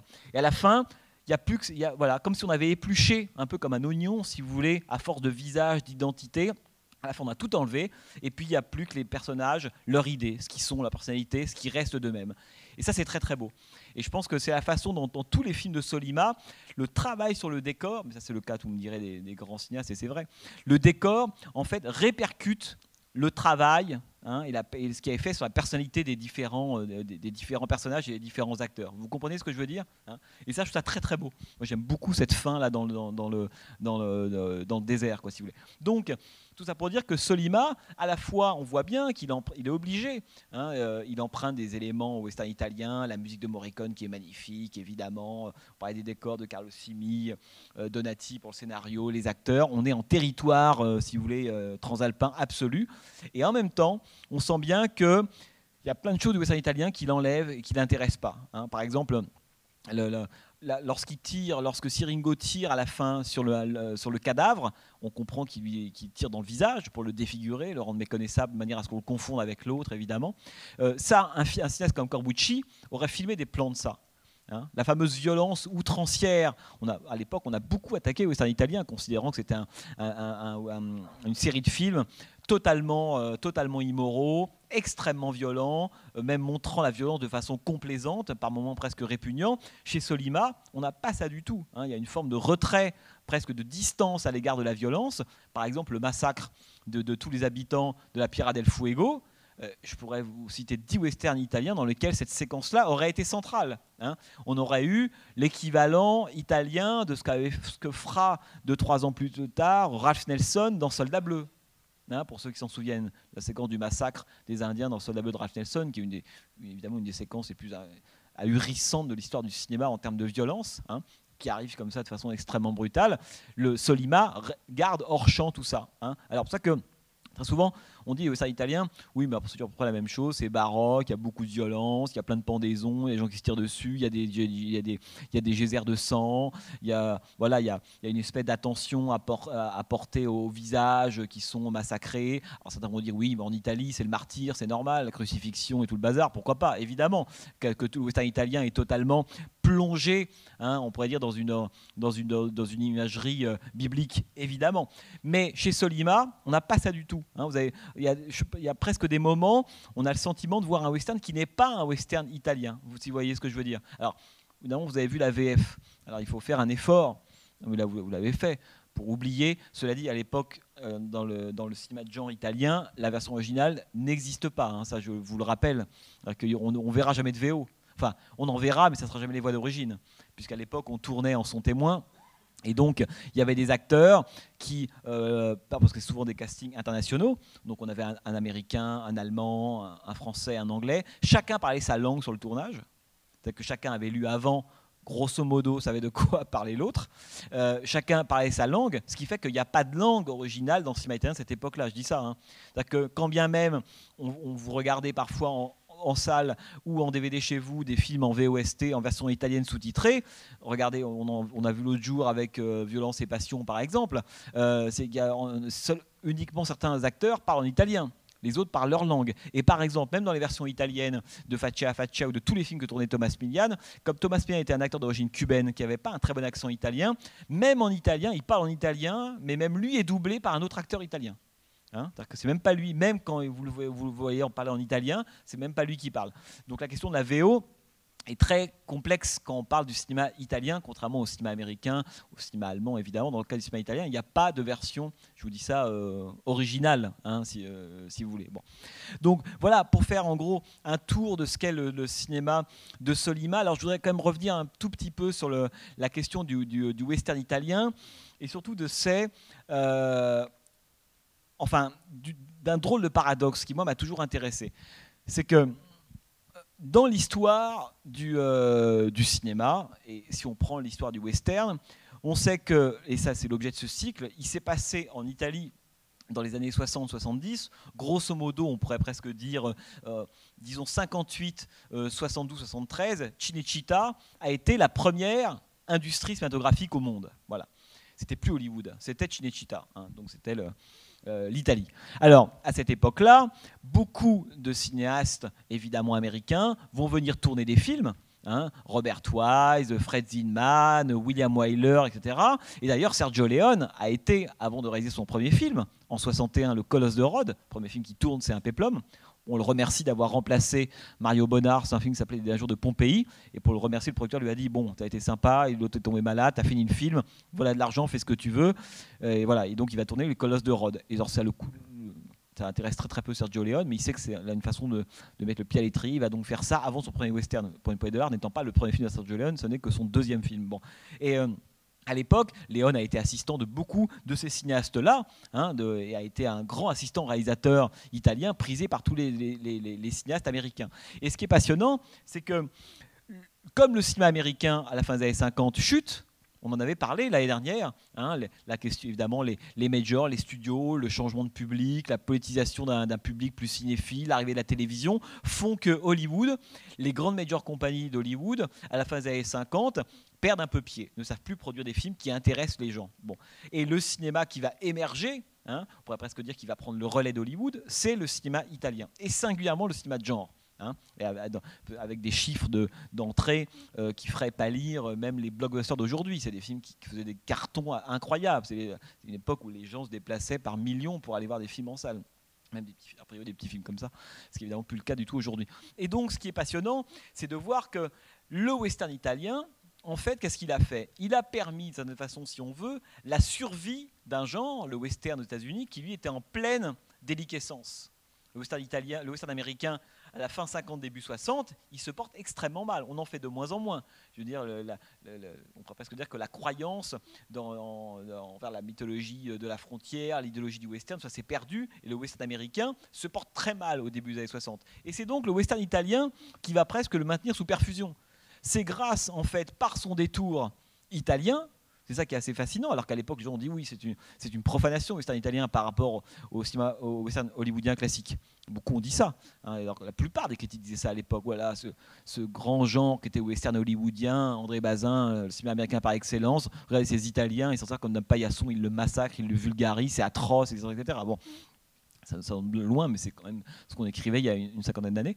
Et, euh, et finalement, c'est en passant par l'Italie que le western, le western tout court, va survivre puisque le western, on pourrait dire, se casse la figure aux États-Unis, il renaît mais à la, puissance 1000 en Italie. Et là, c'est tous les films que vous pouvez voir, et dont Faccia Faccia était un, des exemples. Ça, ça va durer quelques années, jusqu'en 75, le pic étant atteint en 68-69, l'année de l'Ouest de Léon, et là, il y a des dizaines de westerns qui sont produits italiens. Et ce n'est qu'après son détour par l'Italie qu'il va pouvoir revenir aux États-Unis et là, on va voir la nouvelle vague de western américains, Little Big Man, John McCabe, Jeremiah Johnson, j'en passe et des meilleurs, Pat Garrett, etc. Et la Horde Sauvage. Et donc, ce qui est intéressant, c'est de se dire que entre grosso modo 57-58 hein, et 68, ces dix années-là, le western américain, il répond un peu aux abonnés absents. Encore quelques grands films qui sont faits, les derniers, etc. etc. C'est l'Italie qui maintient le corps du western, du cadavre, si vous voulez, vivant. Et c'est lui qui va lui redonner vie. Et ensuite, une fois qu'il a subi ce, ce traitement de choc en Italie, le western repart aux États-Unis. Hein. et donc, pour ça que je dis ça, parce que c'est toujours très important dans l'histoire, quand on fait l'histoire du western, de ne jamais oublier ce détour capital qui a été le détour par l'Italie. Parce que vous allez me dire, oui, mais comment il revient aux États-Unis à la fin des années 60, début 70 Est-ce qu'il revient identique à ce qu'il était avant de partir? Évidemment pas. Parce que ce qui est fascinant, évidemment, c'est que quand vous voyez ce type de film-là, même si c'est pas. Il y a, y, y, a, y a, pire, je dirais qu'il y, a plus il y a, plus souligné, il y a plus euh, presque caricatural, il y a plus remarquable dans le cas du western italien que Faccia Faccia, mais il est évident que vous voyez tout de suite l'écart avec le western américain, on en a parlé, le héros, la dimension solitaire, l'absence de la communauté, la présence de la violence, la corporéité des personnages sont des personnages qui crachent, qui jurent, qui pètent, etc. etc. Dans le western américain, on voit évidemment absolument jamais ça. Shane, John Wayne sont des gens qui vont jamais aux toilettes, évidemment jamais. Dans le, western italien, combien de séquences commencent avec un type en train de pisser euh, quelque part? Début de Une fois la Révolution, par exemple. Le film s'ouvre avec un mec qui pisse directement, bon, pendant trois minutes. Euh, c'est intéressant parce que le cinéma italien, il a donné de la, il a donné de la chair aux, héros de western américains, il leur a donné, on pourrait dire, une forme de réalisme et de corporéité, si vous voulez. Les barbes mal rasées, l'importance du maquillage, les gros plans, Hein, il, bon, il leur a donné une dimension évidemment baroque, il a donné corps à la violence qui à l'époque était plutôt masquée par le cinéma américain, hors champ, en ellipse, mais jamais on voyait des gerbes de sang, jamais il y avait une telle exaltation, voire stylisation de la violence telle qu'elle a été faite dans le cinéma italien des années 60. Et donc, il est évident que le western américain, lorsqu'il quitte Hollywood pour aller se ressourcer à Rome, il est évident que lorsqu'il va revenir à Hollywood, il ne revient pas comme il était parti. C'est-à-dire qu'il a eu, on pourrait dire, sa, sa picouse romaine, hein, si vous voulez. Et ça va tout changer. Ce qui fait que lorsque Peckinpah, parce que je dis juste un, petit détail, c'est que vous pourriez me dire, oui, mais est-ce que les Américains voyaient les films italiens? Réponse, euh, pas beaucoup. Euh, parce que tous ces films de Solima, etc., Corbucci et toute la bande, c'est plus tard qu'on se mettra à les voir, d'abord dans des, petits cinémas d'exploitation aux États-Unis, euh, et puis ensuite par le développement de la vidéo au début des années 80. C'est là que les Américains, et pas les Américains d'ailleurs, vont découvrir l'immense production de genre italienne. Bon, à l'époque, pas vraiment. Donc, par exemple, les, films de Sergio Leone, c'est intéressant de savoir qu'ils ils sont tous sortis aux États-Unis à la fin de l'année 66. Donc ils ne sont pas sortis les uns après les autres euh, aux États-Unis dans des salles. Ils ont attendu que la trilogie soit bouclée. La trilogie est sortie d'un seul coup en 66 pour une poignée de dollars, quelques dollars de plus, et le bon et le truand. D'ailleurs, certains, et c'est pas, c'est pas faux, disent que la sortie à la fin de l'année 66, quelques mois avant Bonnie and Clyde, au moment du L'Oréal McNichols, quelques mois avant Les Douze Salopards de Robert Aldrich, tout ça a participé, qui a peur de Virginia Woolf aussi, film important de Mike Nichols, tout ça a participé à la fameuse chute du code ACE. Hein, pour bien voir que pour le public américain, Le Bon et le Truand, c'est un film extraordinairement violent à l'époque. Le par exemple, la, grande séquence très très belle mais très dure de, torture dans le, dans le camp d'Andersonville je ne sais pas si vous vous souvenez, alors que les prisonniers font du violon et Clive Cliff, qui était juste un criminel, mais l'histoire a fait de lui un criminel qui a le droit de, commettre ses crimes maintenant, et c'est même devenu une compétence de savoir torturer des gens, alors que c'était hors la loi, comme quoi l'histoire et la loi, par moments, lorsqu'elles sont en coïncidence, produisent le pire, c'est ce que raconte aussi le film de Léon, ce sont des séquences extrêmement violentes dans le cinéma hollywoodien 66-67, qui n'a pas encore aboli le code AIS. Ce qui veut dire que lorsque ces films sont projetés, ils ont un impact très important sur le public américain, et sur des cinéastes américains. Et Sam Peckinpah, lorsqu'il va tourner La Horde Sauvage, le dira lui-même, je n'aurais jamais pu tourner La Horde Sauvage sans les films de Sergio Leone. Hein. Donc c'est pour ça qu'il euh, faut, à mon avis, penser au western italien, non pas comme un espèce de un, moment de rupture, oui, j'arrive, comme un moment de rupture dans la grande histoire du western, mais comme un moment de continuité de métamorphose. Et quand, évidemment, Little Big Man, John McCabe, par exemple, de Robert Altman, on en a parlé l'année dernière, on a, on a, même projeté le film, et un film qui doit beaucoup au western italien, qui doit beaucoup à Django, qui doit beaucoup à la dimension hivernale, c'est-à-dire que tout le retraitement extrêmement réaliste, désenchanté, euh, violent que va subir le western, en gros en Italie, comme si d'un seul coup l'Italie mettait tout le hors-champ du western à l'intérieur du western, va avoir une influence capitale sur le western américain lorsque ça va repartir au début des années, à la fin des années 60 et début des années 70, si vous voulez. Oui, monsieur. Euh, dans Il était une fois dans l'Ouest, Bronson joue de l'harmonica. Euh, Léon a, a dit qu'il s'était inspiré du premier film de Sam Peckinpah, New Mexico, dans lequel, je crois, c'est Maureen O'Hara qui, euh, qui, joue le rôle d'une veuve et qui a un petit garçon de 10-12 ans qui joue de l'harmonica tout le temps. Et euh, Léon, il a, il a, c'est ce qui lui a donné l'idée de, de reprendre ça sous une autre. Mais c'est vrai, mais c'est important de dire ça parce que, euh, que ça, ça permet d'aller d'aller contre l'idée qu'il y a un effet de rupture, voilà, ou un effet de profanation de l'un à l'autre. Parce que les, les, cinéastes italiens, et notamment Sergio Leone, étaient de grands adorateurs, évidemment, du western américain. Quand vous voyez un film dans l'Ouest, par exemple, alors, euh, pour ceux que ça intéresse, il existe en DVD ce film, une très belle version, avec un commentaire audio d'un historien de cinéma euh, anglais qui s'appelle Christopher Freiling. Freiling fait un commentaire audio de l'Ouest et s'amuse, pendant tout le commentaire, il a quand même du temps, ça dans trois heures, à repérer toutes les références au film américain, au western américain, dans Une fois dans l'Ouest, euh, le film. C'est absolument impressionnant. C'est-à-dire que dans la séquence du, par exemple, du massacre des McBain, tel, tel mouvement du petit euh, Timmy renvoie à tel film, la nappe renvoie à tel autre, un tel La veille de la peur de Raoul Walsh. C'est-à-dire qu'il n'y avait pas un moment, pas une séquence, pas un détail, pas une réplique, pas un personnage qui ne soit une référence au cinéma hollywoodien. Et d'ailleurs, Léon le dira, hein, il avait une phrase euh, très très belle, il disait, il disait finalement, euh, John Ford a, construit euh, une partie de au cours de sa carrière, a construit une partie de la, route. Et, lorsque Léon arrivé au soir de sa vie, il a dit Je crois l'avoir fini. Il s'est toujours, lui, pensé comme étant dans la continuité hein, du cinéma de, Ford et de tous les autres cinéastes qu'il adorait. La, montre, dans, pour, quelques dollars de plus, qui vient euh, notamment d'un film d'Henry King avec Gregory Peck, La cible humaine. On pourrait. C'est aussi un cinéma qui était totalement gorgé de références américaines, qui fait qu'il n'y a pas, encore une fois, d'opposition hein, de, de, de, de l'un à l'autre, si vous voulez. Ouais.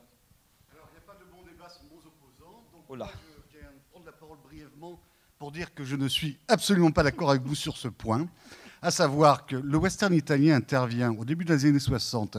Léon, son film, il a 42 ans. Ça veut dire que c'est un type qui a connu les fosses adriatiques, dont il y a un écho dans la, Révolution, une fois la Révolution, le massacre des fosses adriatiques fait par les nazis en 45 à Rome. Euh, ils sont tous, ce sont tous des enfants de la guerre, ce sont tous des enfants qui ont attendu l'âge de 40-45 ans pour avoir le pouvoir à Cinecittà et pouvoir réussir à faire leur premier film très tard, somme toute. Hein. Bon. Et ce qui se passe, euh, moi je suis tout à fait d'accord avec votre théorie du travestissement, et moi ce que je pense, c'est que le western italien ne parle absolument pas des États-Unis, absolument pas du western, mais parle de la réalité européenne de 1960, lorsque ce très grand mouvement d'industrialisation issu des Trente Glorieuses et de, de l'expansion de la fin de la Seconde Guerre mondiale, fait que de tout d'un coup, euh, il s'agit de pouvoir parler de soi, mais avec un masque. Et ce masque, c'est le masque du cow-boy, parce que l'Italie est un pays vaincu, qui a fait les mauvaises alliances pendant la Seconde Guerre mondiale, qui a un passé fasciste dont le Parti communiste, très dominant à l'époque, dans les années 60, essaie de la débarrasser. Et, et, que donc, en quelque sorte, pour parler de soi, il fallait se mettre dans le costume des autres, comme les panoplies de cow-boy que les enfants des années 60 avaient à Noël. Et moi, chaque fois que je vois ces films, euh, je me dis, mais ça ne parle ni des États-Unis, peut-être un peu par allusion, parce qu'ils admiraient le cinéma américain, du western américain, mais ça ne parle ni des États-Unis, ni de l'histoire de la conquête de l'Ouest, ni de l'histoire. Ça parle du paysan italien qui quitte la communauté du village, qui se retrouve dans une ville inconnue dans laquelle il n'y a plus aucune loi, plus aucune règle, sinon la loi du plus fort. Si bien que l'outla, le, le, le, bandit joué par Clint Eastwood pour une poignée de dollars, pour moi, ça a toujours été le paysan de Sicile qui se retrouve dans les usines de la Fiat à Turin, dans un domaine où il connaît personne, où il n'a plus aucune règle, et il doit apprendre instantanément, et souvent par la violence, la manière de se, débrouiller. Et j'en termine pour faire une petite intervention courte. Euh, dans Django, il y a une chose qui m'a toujours stupéfait, c'est que c'est un film qui se passe dans la boue. Or, c'est un film qui a été tourné à Almeria. Almeria, c'est le coin le plus sec d'Espagne, c'est un climat quasi désertique. Pourquoi, dans ces films à petit budget, Corbucci s'est-il fait embêter, c'est pour être poli, à amener des semi-redorques d'eau pour qu'il y ait tout le temps de la boue et de l'humidité dans la rue du, village Pourquoi? Parce que l'année précédente, il y a eu les inondations de Bologne, qui a fait une, catastrophe euh, comment dire, naturelle majeure dans mon souvenir, il y a eu 40 ou 50 morts, ce qui était considérable pour l'époque à Bologne, et que les gens étaient encore imprégnés de cette tragédie de Bologne, de l'inondation et des mers, et qu'il a reproduit ça dans son village western. C'est pour moi l'illustration de ce lien. Voilà, merci.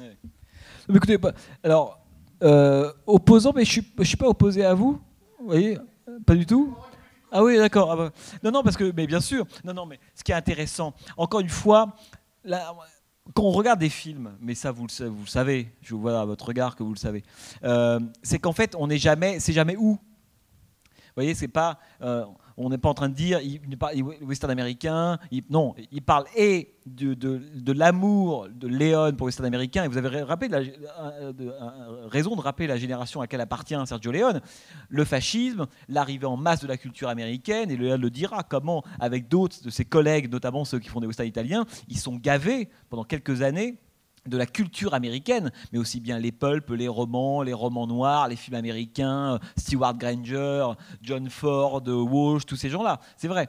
Mais en même temps, que moi, je ne pense pas du tout en termes d'opposition. Je, pense que vous avez évidemment raison. D'ailleurs, on le verra au moment où on parlera du polar italien avec le fameux Roma à Manoir Matin, euh, film génial, euh, qui est évidemment un film qui emprunte pour le coup des codes du polar des 70s, exactement comme ça, Dirty Harry ou Death Wish, et qui ne parle évidemment que de la réalité italienne de l'époque. Mais évidemment, d'ailleurs, Léon et d'ailleurs, a toujours été très clair là-dessus. C'est-à-dire qu'au fond, la, question de la mythologie américaine, c'est-à-dire que c'est quoi la mythologie américaine? La question de la frontière. les Italiens, ils s'en foutent complètement. La question du peuple. Western italien, il s'en moque, euh, semble-t-il, éperdument. Et la question, on pourrait dire, de l'individu, de héros étant capable justement de créer cette communauté, il la retourne complètement. Donc, vous avez raison. Que ce qui reste du western américain, que quand je parlais de, la, continuité entre le western américain euh, fin début 60, western italien et western américain, c'est qu'esthétiquement, le western américain ne peut plus faire comme s'il n'y avait pas eu western italien quand il reprend la main à la fin des années 60. C'est ça que je veux dire. Et c'est ce que raconte Peckinpah. C'est-à-dire que Peckinpah, il continue à retraiter la question de la frontière impossible, dans la Horde sauvage, dans Pas de Garrett, etc. Mais le western italien est passé par là. C'est-à-dire que la, la, du travestissement, la violence, le retournement des identités, la, dimension presque triviale des personnages, etc. Tout ça, les grandes séquences de rire entre Borgnine, William Holden, etc. dans Horde sauvage, ça vient directement du western italien. Le massacre de la Horde sauvage à la fin, c'est impensable sans la fin de Django par exemple. Donc c'est ça que je voulais dire, c'est que en fait le western américain, euh, à cause de ce, qu'il a, de ce que le, genre a subi en Italie dans les années 60, et, comme le genre, euh, le western italien a aussi contribué à la chute du Codex, au renouvellement des normes esthétiques à la fin des années 60 aux États-Unis, c'est coup double. Alors que quand le western revient, non seulement il est à la fois, on pourrait dire, italien, et il revient après le Codex. Donc là, c'est l'explosion de violence. Enfin, je prends l'exemple de la Horde sauvage, parce que la Horde sauvage étant le premier des plus italiens des films américains, même si, pour être tout à fait juste, il y a un film qu'on oublie un peu toujours, 54, Veracruz de Robert Aldrich. Hein.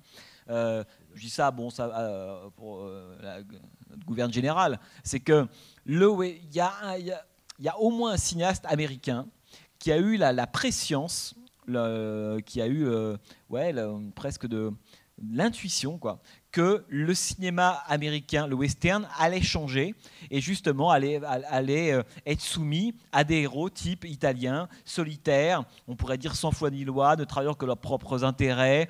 Euh, et, quand vous regardez un film comme Veracruz, avec Burt, Lancaster, euh, c'est un film qui est absolument passionnant. C'est presque un film italien avant l'heure. Hein. Veracruz, vous vous amusez à regarder Veracruz, vous oubliez évidemment euh, Lancaster, vous, on ne peut pas oublier Aldrich évidemment. En même temps, Robert Aldrich, on n'a pas le temps d'en parler là, mais Robert Aldrich était déjà un cinéaste prédisposé au genre italien.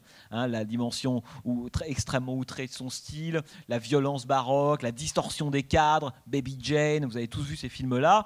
Il est évident que cet homme-là, il, il, y avait déjà un peu de style italien en lui, et Veracruz, si on veut refaire la généalogie, remonter, retrouver un peu la genèse du western italien, il me semble que une des premières pierres du western italien, elle n'est pas posée en Italie en fait, elle est posée aux États-Unis avec Veracruz en, en 54. Donc on est et fausse Adriatique, tout totalement d'accord évidemment. Mais c'est intéressant parce que je dis juste une chose là-dessus. Bologne, Django, très bien. Mais Django, c'est que ce qui est fascinant, me semble-t-il, dans le cas du western, le fameux western Zapata dont on parlait, euh, c'est que, et ça c'est pour moi la puissance du western italien, c'est que, euh, au fait, on peut lire, et on doit, à mon avis, en fonction du pays où on est, parce que que ce soit les paysans d'Amérique latine ou les paysans de Sicile, c'est la même chose. C'est ça que je trouve intéressant dans le cinéma italien. C'est que la raison pour laquelle le cinéma italien a autant de succès populaire, c'est parce que même si on n'y comprend rien à la question de la politique d'intervention de la CIA aux États-Unis à l'époque, etc., on sait ce qui se passe en Sicile ou du côté de Naples. On sait ce qui se passe dans les, dans les terres agricoles italiennes face au capitalisme du Nord. Et donc, il y a cette capacité à finalement à, presque embrasser, vous avez raison, hein, une situation à la fois internationale, mais aussi italienne à, l'époque. Pour moi, aussi, dans la force du cinéma italien, c'est d'avoir, de, de cette époque dont on parle là, c'est d'avoir su parfaitement saisir l'humeur de l'époque. Voilà. Euh, vous allez, on va le voir dans les polars. Les polars, euh, c'est, alors évidemment, c'est pas vacances romaines, hein, mais l'humeur de ce qu'est l'Italie des années 60-70, elle est dans son cinéma, comme elle l'est dans le cinéma américain d'ailleurs. Hein. Oui. Un petit point qui, qui, euh, qui vous chagrine. Non, pas qui me chagrine, mais justement qui, qui est assez controversé. C'est sur. j'ai, revu Django, donc le, vrai. Euh, le, premier, le, premier. Corbucci. Voilà. Et euh, en fait, il y a une scène où il y a euh, justement plein de figurants avec des, des masques. Clan, ouais. Voilà, qui considéré comme le Ku Klux Et en regardant dans les, après dans, dans, dans, les commentaires, j'ai appris que en fait, le, le réalisateur n'était pas assez content de l'esthétisme des figurants et qu'il a eu justement l'idée bah, d'un coup de leur dire bah, si on leur mettait euh, un masque, comme ça on règle le problème. Et ce que je trouve vraiment intéressant, c'est cette vivacité, cet esprit euh, très créatif où en fait il tournait à la journée, où il fallait absolument trouver rapidement des solutions. Euh, et avec le résultat, avec si peu de moyens, quoi qu'il en soit. Enfin, il y a une espèce de paradoxe en fait entre l'histoire de la boue et tout d'un coup, ben, on n'a pas des, figurants de, si bonne qualité. Ben, on décide tout d'un coup de leur mettre des masques parce qu'en fait, ils sont pas beaux, quoi. Donc, euh... Mais ça, c'est toute la. Enfin, ce que vous dites là, c'est pour moi toute la, beauté du cinéma de genre. Pas le cinéma de genre à 60 millions de dollars. Hein, parce qu'aujourd'hui, le problème, c'est que ce cinéma de genre, il, existe pas, il est devenu mainstream le cinéma de genre, il est produit euh, pour très très cher aujourd'hui par Hollywood. Bon, euh, cette idée d'un cinéma de genre un peu marginal, euh, ça a évidemment complètement disparu. C'est le, direct ou, vidéo, si vous voulez. mais à l'époque, c'est ça que je trouvais mouvant dans le cinéma de genre. Mais en même temps, c'est ça les grands cinéastes, parce que là, on parle de Corbucci, de Solima et d'autres, mais c'était le cas, je sais pas, avec Jacques Tourneur sort en ce moment Rendez-vous avec la peur, par exemple, en, Blu-ray DVD. Bon, bah, Jacques Tourneur, c'est pas vous regardez ensorcelés de, de, de, Minelli qui raconte les rapports qu'il avait avec Val Newton, c'est pareil. C'est-à-dire que les grands cinéastes sont des gens qui trouvent. C'est-à-dire que les grandes solutions esthétiques viennent de problèmes économiques, c'est tout. Tant qu'on comprend pas ça, on comprend rien au cinéma, à mon avis. Hein, c'est pas le type seul à sa, à sa table entre un bouquin d'Andy Warburg et puis un bouquin d'Uberman qui réfléchit esthétiquement son film. Non, c'est souvent des problèmes, effectivement, comme vous dites, de, bah économique. On a peu de jours de tournage, on a peu de figurants. Euh, il faut faire croire qu'ils sont 1000 alors qu'il n'y en a que 4. Euh, dans Attaque de Robert Aldrich, il doit faire un film de guerre et il a un char. Bon, comment faire? Et quand vous voyez ce film qui date de 55, on a l'impression qu'il y en a 50, il y a 50 Panzer qui arrivent. Bon, ça c'est la mise en scène, c'est pas. Euh, alors, je ne dis pas que par moment les moyens n'aident pas un petit peu, mais je veux dire, l'histoire du cinéma est remplie d'exemples qui prouvent que quand les moyens ne sont pas là, les idées surgissent, quoi. Hein. Mais vous avez raison de le dire, parce que ce sont des conditions particulières, le cinéma italien. Ce sont des films qui sont tournés à la chaîne par des producteurs qui n'ont rien à faire du discours, comme toujours, et c'est très bien d'ailleurs. C'est comme ça qu'on fait des films un peu justement, on pourrait dire, euh, qui justement qui s'avancent masqués. Comme on s'attend, on veut, en gros, on veut quoi? On veut qu'il y ait un peu de violence, de belles gueules, la musique de Morricone, Thomas Millian, un duel. Si on a ça, on peut tout faire derrière. C'est extraordinaire ce genre de conditions de tournage. Hein. quand les producteurs sont tellement complètement débiles, si vous voulez, ou des exploitants vous disent ben, il suffit que j'ai ça, ou je sais pas, une, une, scène de cul et une scène de gunfight, après tu fais tout ce que tu veux mais beaucoup de cinéastes rêvent de ce genre de conditions-là, parce qu'une fois qu'ils ont rempli le cahier des charges qui est très faible, là, ils peuvent faire ce qu'ils veulent. Et on sent bien que Solima, oui, alors on a par moment la, fille qui arrive, euh, qui, euh, qui tente de draguer l'un puis l'autre, euh, deux, trois trucs qui, qui, qui met un peu de force, hein, on pourrait presque dire. Mais on voit bien que c'est pas le film qui fait, c'est pas du tout celui-là, c'est l'autre film derrière. Hein. Et je pense qu'il faut jamais oublier l'économie très précaire de, de, de, de ces films-là, l'idée que les gens n'avaient pas le sentiment de faire de l'art. Ça c'est très beau aussi. Hein, le cinéma italien, quand, vous, quand, quand, vous, quand vous regardez, quand Solima est venu à Paris, non, c'était à Amiens. Il y a eu une rétrospective de ses films au d'Amiens en 2001. Il est venu, et euh, bon, ça c'est comme tous les grands artistes, mais euh, il était sidéré d'abord de voir le succès qu'avaient ces films, le fait qu'ils aient pu résister autant, qu'on parle encore de Sergio Solima, et western aujourd'hui. Euh, et, à aucun moment, quand on revoit, on relit les entretiens, il ne cédait à l'interprétation ni rien, jamais. Alors qu'évidemment, ce sont des films très intelligents, mais jamais on, le, pouvait le prendre en en flagrant délit finalement d'égo, euh, d'égotisme un peu, un, peu, un peu fou, pas du tout. C'est quelqu'un qui expliquait j'ai fait ça parce que j'avais pas d'argent. Là, on a pris des sauts, là, on a pris tel acteur, ils ne sont pas bien entendus. Thomas Millian et, et Germain Volonté s'entendaient pas du tout. Et c'est intéressant parce que ça nourrit vraiment le film. On sent bien que les deux ne s'entendent pas sur le tournage. C'est-à-dire que chacun, pendant que l'un joue, par exemple, ça, Millian était, était le spécialiste de ça, euh, c'est que quand l'un joue, l'autre fait toujours des, des choses avec son corps pour détourner l'attention, quand ils sont cadrés ensemble. Hein, il y avait de, grands spécialistes comme ça, euh, d'acteurs, ou dans les sept mercenaires, il y avait beaucoup d'exemples comme ça, où comment McQueen était l'homme qui était capable de voler les scènes des autres, parce que à chaque fois qu'il jouait avec quelqu'un, quand l'autre disait quelque chose, il, faisait diversion. Hein, il se frottait les cheveux, il faisait un mouvement, etc. Ce qui fait que d'un seul coup, ça parasitait la scène en sa faveur. Hein.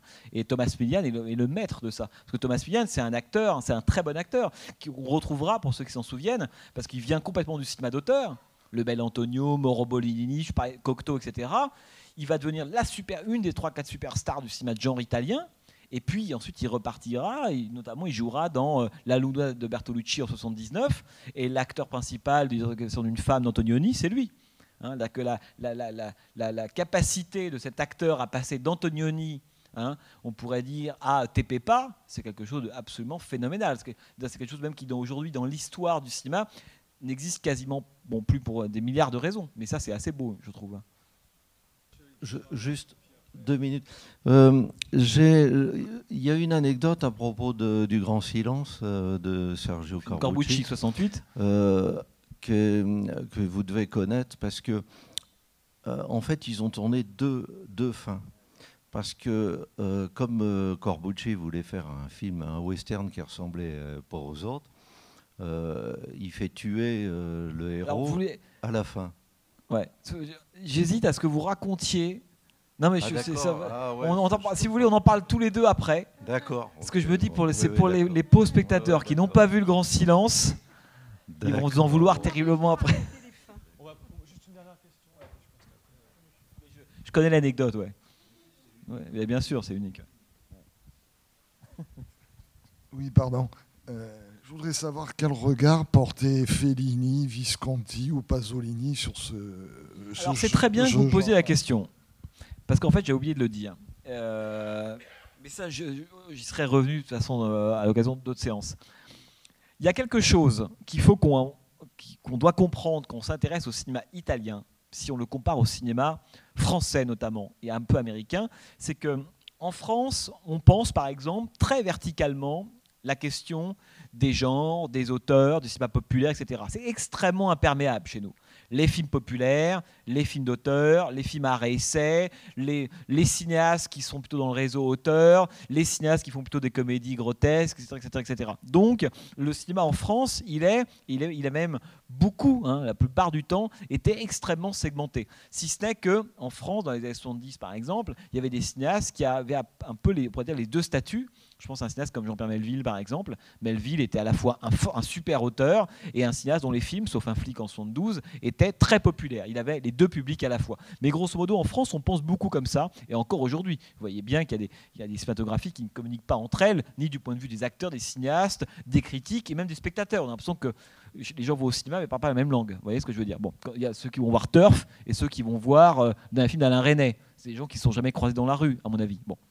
Alors, ce qui est intéressant, c'est que quand vous regardez le, cinéma italien des années 60-70, c'est un cinéma qui, quand on le regarde du point de vue de la production et des acteurs, est un cinéma de l'échange. C'est-à-dire qu'à aucun moment, il y a ce, ce sentiment de faire d'un côté des films populaires, de l'autre côté des films d'auteur, puisque les scénaristes, les acteurs, les réalisateurs, les musiciens, etc., passent allègrement d'un genre à un autre. Et ça, c'est totalement fascinant. On parlait de Thomas Milian passant d'Antonioni à, un, obscur réalisateur de, de films de western italien. Je vous parlais de Pasolini à l'entourer dans un western italien dans le rôle d'un prêtre pour ensuite continuer ses propres films. On pourrait Fellini, par exemple, lorsqu'il tourne Toby Damit, hein, qui est un essai de film fantastique, assez, assez, euh, assez euh, curieux d'ailleurs, bon, euh, qui est avec Terence Stamp, qui est un film qu'aurait pu signer Dario Argento ou Mario Bava. Mario Bava a fait des effets spéciaux pour des films de Fellini. C'est-à-dire qu'il y a une, capacité d'échange et de dialogue. C'est pour ça que le cinéma italien était très très fort. C'est qu'il a fait dialoguer entre la modernité et le populaire, si vous voulez, en permanence. C'est pour ça que les grands films populaires italiens sont hyper modernes et les grands films modernes italiens sont aussi populaires. Vous allez voir Profondo Rosso d'Argento bientôt. C'est euh, un mélange, si vous voulez, entre une fiction populaire et Blob d'Antonioni. Hein. Ce sont des très très grands films. Parce qu'il y a eu dans le cinéma italien un moment, c'est un moment de grâce, c'est celui qu'on va voir pendant toute l'année, où on pourrait dire le, le populaire et le moderne, euh, où la culture haute et la culture basse ont conversé. Et, euh, euh, elles, ont conversé dans les films, par les cinéastes eux-mêmes, par les sources d'inspiration, euh, par les acteurs, les actrices. Alida Valli, vous la trouvez aussi bien de chez Visconti Senso et vous la retrouvez dans Superia d'Argento. Bon, je pourrais multiplier des exemples comme ça, à la fois des, y compris des scénaristes. Luigi Kuweiler, qui a été le chef opérateur aussi bien d'Antonioni que que de d'Argento, que d'Elio Petri. Bon, c'est-à-dire qu'en France, on n'a pas ça. C'est-à-dire qu'il y a les scénaristes, les réalisateurs, les acteurs, les techniciens, c'est par bande et chacun dans son clan. Toi, tu es côté auteur, toi, tu es côté CNL, toi, tu es côté, etc. Dans le cinéma italien, et c'est ce qui a fait la puissance de ce cinéma, c'est qu'il n'a jamais pensé le cinéma populaire, la fiction dont je vous parlais avec ses codes, euh, indépendamment ou contre un cinéma d'auteur. Il a toujours pensé les deux à la fois. Ce qui fait qu'aujourd'hui, quand on parle de Solima, quand on parle de Bava, quand on parle d'Argento, quand on parle de Petri, quand on parle de Corbucci, quand on parle de tous ces gens-là, on parle de grands auteurs qui ont aussi fait des films populaires. voyez? Ce mariage, il a totalement existé. Et ça, pour moi, c'est une des grandes leçons du cinéma italien. Euh, ça, existait aussi dans le, cas du cinéma américain, mais euh, c'est une des grandes leçons du cinéma italien, ça a été ça. C'est la façon dont il ne faut jamais oublier que c'est des gens qui s'adoraient entre eux. Bava, Visconti euh, dînaient ensemble, ils côtoyaient les mêmes cercles, ils étaient tous ensemble via Veneto. Jamais l'un disait, toi tu fais des films pour la masse des westerns italiens, et puis moi je fais des grands films. Absolument pas. Ils passaient de l'un à l'autre, ils s'échangeaient leurs techniciens, ils s'échangeaient leurs scénarios les scénaristes pouvaient travailler aussi bien aujourd'hui sur un film de Monicelli, le lendemain sur un film de Bava, ça ne posait aucun problème. Et c'est ce qui fait, à mon avis, la beauté l'ouverture et la richesse du cinéma italien, c'est que ça, ça, y a eu ce dialogue à, un moment qui a disparu parce que le cinéma italien s'est effondré avec Berlusconi, la télévision au début des années 80. Mais ça a été un âge d'or aussi pour cette raison-là. Parce que les frontières que nous, en tant que Français, on met toujours de façon très... C'est que c'est auteur ou c'est pas auteur. Euh, bon, ça n'a pas du tout existé. Et pour moi, c'est la puissance hein, du cinéma italien. Ça a été cette façon dont, là, on pourrait dire, la, voilà, le populaire et la, et la, et la modernité ont conversé euh, entre eux, sans, mais au-delà de toutes les frontières euh, critiques, parce que sont des, enfin, deux spectateurs sont des frontières que, sont, que les spectateurs et les critiques mettent, mais que dans la pratique n'existent pas. Hein, quand vous parlez avec des cinéastes italiens, de ça que je l'ai beaucoup fait, les gens disent pas du tout, mais là, il y avait en haut, il y avait Fellini, pas du tout. C'est-à-dire ils avaient conscience que la presse n'avait pas le même rapport, c'est pas la même chose. Qu'effectivement, il y a qu'un film de Visconti, ou euh, qu'un film de, de, Petri, de Germi, ou d'un film d'un obscur, je sais pas, Massimo Dallamano, qui est pourtant un cinéaste passionnant, n'avait pas les mêmes critiques, évidemment. Mais les, les, euh, gens de cinéma eux-mêmes, scénaristes, techniciens, acteurs, etc., ne le vivaient pas du tout comme ça. C'était, euh, pour le coup, c'était une grande famille où tout s'échangeait. Et je trouve que c'est un cinéma qui respire ça à la fois euh, le, populaire et l'extrême raffinement. Que quand vous allez voir un film d'Argento, Argento, c'est à la fois des pulps, des romans de gare, hein, sataniques, et en même temps euh, Botticelli, citation de Pontormo dans un plan sur deux. Et ça, j'adore. C'est-à-dire que c'est, le moment, c'est, là où la culture, ou dans le bon sens du terme, fonctionne à plein. Quand on est capable de, d'embrasser en même temps la culture rose et la culture basse. Quand on embrasse qu'un des deux, on est mort. Et le cinéma italien, il a, il a, il a été capable hein, d'être, de, finalement, d'embrasser les deux euh, à la fois, que ce soit dans les westerns, les giallo, les polars, etc. Mais ça, c'est une idée sur laquelle on reviendra assez souvent, et notamment quand on fera Enquête sur un citoyen de Petri et Profondo Rosso d'Argento, qui est un des sommets de mariage de, ce que vous dites là. Hein. Le côté, est-ce que c'est auteur ou populaire? Profondo Rosso, c'est le mariage miraculeux euh, des deux, et voilà. Et eh bien voilà, c'est ainsi que s'achève cette soirée. Merci beaucoup. Donc rendez-vous le mois prochain avec Lucky Luciano, Francesco Rosi. Voilà, ça c'est un film à voir. Vous l'avez vu, Lucky Luciano? Ah bon, on sera autre chose alors. Je plaisante.